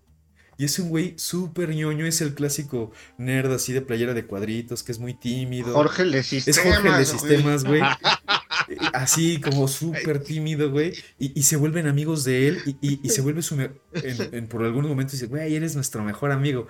Cabe señalar que estos cabrones les digo, se burlan de los arquetipos y de, las cosas de vampiros. Como no se pueden ver, ellos dicen, somos vampiros modernos y salimos en las noches a los antros, ¿no? A divertirnos y además a cazar a nuestros alimentos, ¿no? Entonces salen los güeyes así, preparándose para vestirse, pero como no se pueden ver en el espejo, güey, eh, porque son invisibles en el espejo, no tienen reflejo, se dibujan unos a otros, güey, para que sepan cómo están, güey. No, mames, eh, eh, a ese nivel están. Es, una pinche maravilla las cosas que hacen. Y es tú, cuando, tiempo después, cuando conocen es tú, o Jorge de Sistemas, como le dice Chop, les enseña a usar cámaras que ya, que ya les permiten verse, güey, por, la tecnología avanzado. Ya no son como las fotografías que pues no captaban, las cámaras digitales ya les. Que roban el alma. Ajá, ya les, ya les permite verse y están de, no mames, así soy yo. Y si, güey, tenía años que no me veía, ¿no? Y, les enseña YouTube para que puedan ver un amanecer que jamás hace, tiene siglos o que no han visto, ¿no? Y entonces, güey, no mames, y, se espanta, ¿no? Como, ay, un amanecer, no mames, no, nos está haciendo nada. Y, y, les dice, y entonces en esto que llamas internet puedes encontrar cualquier cosa, porque además hablan como pinches rumanos, güey. Y le dice, pues sí, básicamente, si podrías ayudarme a buscar una bufanda que perdí en 1603 en el castillo de no sé qué. Y el otro, bueno, no cualquier cosa, pero dijiste que podía buscar cualquier cosa, ¿no? Entonces tienen un acercamiento, un primer acercamiento con la tecnología del siglo XXI que es maravilloso. Y se desarrolla una historia con la bestia, que es la exnovia de, de, de este, no me acuerdo si es Deacon o de Vladislav. Es la, es la exnovia de Vladislav eh, es, una maravilla. Yo ya no quiero decirles más. Les conté de verdad solo pedacitos del inicio y pedacitos donde sales tú, pero es una maravilla. Si pueden darle una revisada, no se van a arrepentir. Y, la serie, digo, la película tuvo tanto impacto, a pesar de recaudar poquito en su momento en taquilla, eh, se ha vuelto uno de los clásicos como de culto de la comedia del mockumentary que se volvió súper popular con Modern Family, con, este, con The Office, con Parks and Recreation, eh, ahora con WandaVision también, em, de, una u otra forma. Y eh, lo, hacen de maravilla.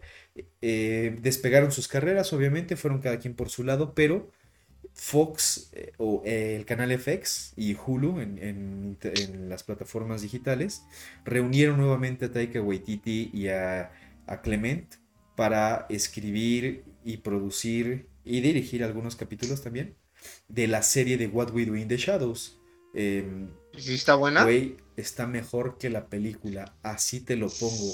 E, expande. Yo no yo recomendaría primero ver la película, no, no porque te pierdas de mucho si, si te la saltas, sino porque expone las bases justo del género. Sí, sí, sí, y, y, la serie de What We Do in the Shadows, no mames, es una pinche maravilla.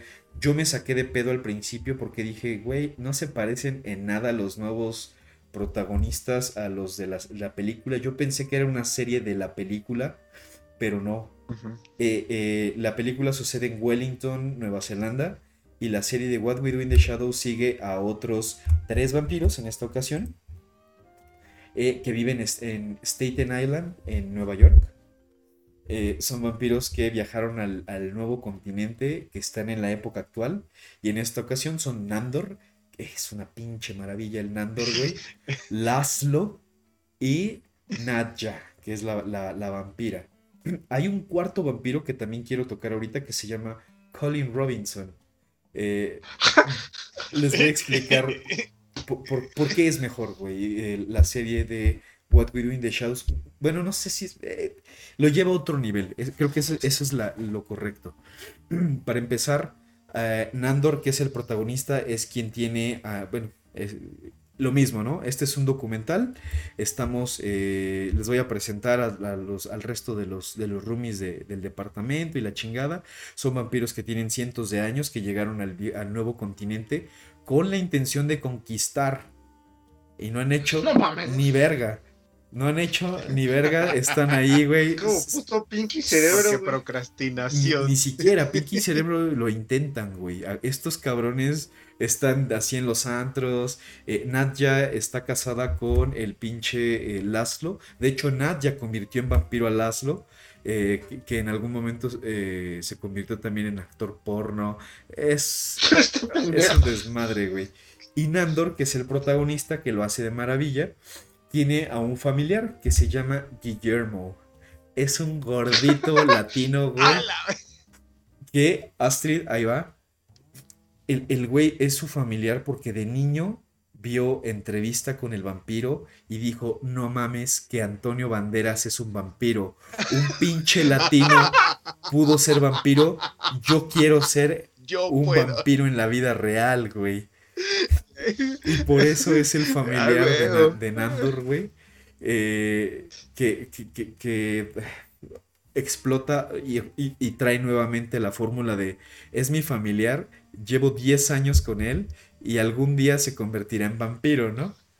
Pero no, No se le ven intenciones jamás de convertir en vampiro ese güey.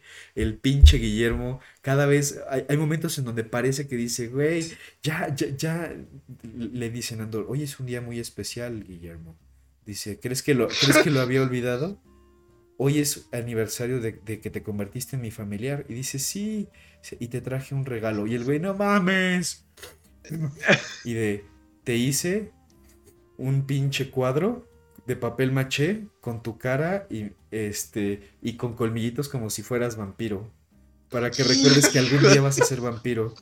Feliz aniversario. Este, son ya tres años juntos. Y el güey, son diez años. Son diez putos años contigo, cabrón. Dice, ¿10? Ah, qué rápido pasa el tiempo. Pues muchas gracias, que descanses. Y ya se acuesta, ¿no? Para que lo tape. Y el güey así muy tentado de dejar abierta la pinche luz, la, la cortina de la ventana para convertirlo, ¿no? Eh, hay un momento en el cual van a recibir a eh, en toda la comunidad vampírica, y esto se ve en la primera película, hay consejos de vampiros, ¿no? Que son los viejos sabios, los viejos vampiros, que toman ciertas decisiones y van a recibir a uno de los más importantes de manera inesperada. Ya les avisan o llega una carta en la que, que tiene tres meses de atraso, obviamente, en donde les dicen que zarpó el barco en el que va a llevar el, féretro con este güey. Y, se ponen nerviosos porque dicen, no mames, ese güey fue el que nos encomendó venir a conquistar y nos va a preguntar qué pedo y qué hacemos, ¿no? Pues vamos a preparar acá eh, un banquete, tenemos que traerle vírgenes, tenemos que hacerle, este, pues, en el sótano, vamos a, eh, o en el, en, ¿cómo se llama lo de arriba? El, el, ¿El roof? no, el, el pórtico, no, el ático. En el ático vamos ático, a prepararle eh, la bienvenida y el otro güey, no, pero ahí guardamos la caminadora para hacer ejercicio. Pues la, la- tapamos, güey. Y, y se van, se van, este... Un saludo al John que acaba de caer. Dice, ya empezó el podcast del podcast, así es correcto. Te amo, El John. Podcast. El Metapodcast. Este, y hay un momento en el cual va a la papelería el Nandor con Guillermo. Y dice, es que quiero impresionar a este güey. Y compra justo eh, glitter y así brillantina para ponerse, para decir como los vampiros de la película. Para vernos guapos y elegantes, güey. No mames, es, es una chingonería. Lo que les acabo de contar es parte de solo del primer episodio. A- uno de los otros elementos recurrentes que aparecen en, en la serie y en la película es la división y el odio que existe contra los hombres lobo. Eh, obviamente los hombres lobo viajan en manada también y, se tiran pedos, ¿no? Así como de, ¿qué? Pinches hombres lobo y váyanse a oler la cola a otro lado, ¿no? Y así, y los, los hombres lobos de, ah, ustedes pinches gays, y así se, se, se tiran odio muy cañón y, y se desprecian, eh, inician peleas por cualquier tontería. Pero vaya, e- e- e- es una película y una serie que ha mantenido justo los estereotipos y los clichés de, de toda esta onda vampírica. Yo tengo una pregunta. ¿Hay vampiros negros? Sí, sí salen. ¡Ah! Sí salen. Y de hecho, este, mira, pa- para no spoilerearte tanto, tanto como está esto, lo único que te digo es que en la serie, para que te des una idea nada más de algunos de los actores invitados que han estado en las dos temporadas que van de la, de la serie, eh, Dave Bautista, que mejor conocido como Drax, eh, de Guardianes de la Galaxia, La bestia. Tilda Swinton, eh, a quien recordamos por su papel, obviamente, en Snowpiercer, como la pinche vieja loca que le congela el bracito al señor y se lo rompe. Excelente actriz. Ah. Evan Rachel Wood eh, ha hecho muchas películas, pero últimamente está- es muy popular por eh, demandar a Marilyn Manson por abuso. Eh, Danny Trejo, Wesley Snipes. ¡Ah! Machete. Wesley ah, Snipes, cabrón. Blade, no te voy a decir qué pasa, pero puedes hacerte tus conclusiones. Demolition Man, Güey. güey. Eh, además de Demolition Man, ya te imaginarás. Es la mejor película de Wesley Snipes, Demolition Man, güey. Definitivamente, güey, pero pues, ¿tú qué crees que hace un vampiro negro, güey? Que- Robar, güey. Mm, Solo diré, Comer hay una película de Guillermo del Toro basada en el universo Marvel que explora Ajá. muchísimo esto, güey. Eso. Craig Robinson, que es un... Igual y... ¿Los negros también saltan? eh, los negros también saltan. Güey, qué gran película. Eh, ¿O es los blancos, eran los blancos, Es los blancos. Y caí en tu pinche Es chiste, Yo, yo, yo que vi, güey. Eh, Craig Robinson, que tal vez no lo ubican por nombre, ¿Quién es ese pero han lo han visto en muchísimas comedias. Es un güey negrito gordito. Cuando lo vean van a decir, este cabrón lo he visto en mil comedias. Eh, Negrito gordito para mí son todos. Mark Hamill. eh, ¿Quién es ese güey? eh, eh, Luke Skywalker. Güey. La- ¿Es en serio? Ah, Lu. Mark Hamill sale como parte del consejo de los eh, vampiros, obviamente. Ah, huevo. Eh, y tiene una participación especial Taika Waititi, Jonathan Bro y Jermaine Clement con sus roles de Viago, eh, de, de Viago ay, ¿cómo les dije que se llamaban? Es Viago, Vladislav Vlad. y. Peter no sale en, en- en esta reinterpretación.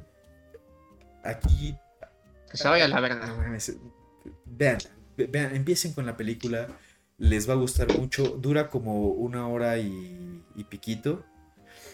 No está, no está muy larga la película, tiene excelente, un excelente guion, una fantástica, eh, unas fantásticas actuaciones de todos y la serie lo lleva a otro nivel con un presupuesto de Fox muy fuerte, eh, serie prime time en horario estelar, dos temporadas con actores de primer nivel y, y- y los protagonistas yo nunca los había visto en ningún lado, pero qué chingonería eh, de actores son. Eh, soy muy fan de Guillermo. eh, soy muy, muy fan del pinche Guillermo, güey. Porque, no mames, no, no Eh, puedes nos- no encariñarte, güey. Sí, no puedes no encariñarte con ese güey que quiere, quiere ser vampiro. O sea, su sueño es ser Antonio Banderas, básicamente. Y, También y es se el viste mío. como él, ¿no? Entonces, este, además, Güey. mames. Sí, güey, sí. Además, cuando le dicen, Guillermo, necesitamos rápido, necesitamos que traigas vírgenes para recibir a este cabrón, ¿no? Y va y, y empieza a buscar a güeyes que están jugando este RPG en la vida real, ¿cómo se llama? Re- Roll, Dungeons and Dragons. No, pero en la vida perra. real, güey. Este, real, Por eso, life, Dragons.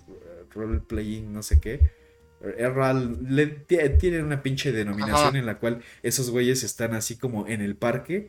Soy un paladín y no sé Ah. qué. Y es de. Es Roll.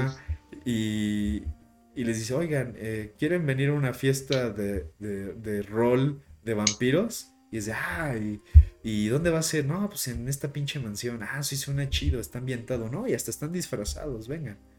Y ya llegan a la casa y no mames, estos güeyes sí se pusieron rudos con el cosplay, ¿no?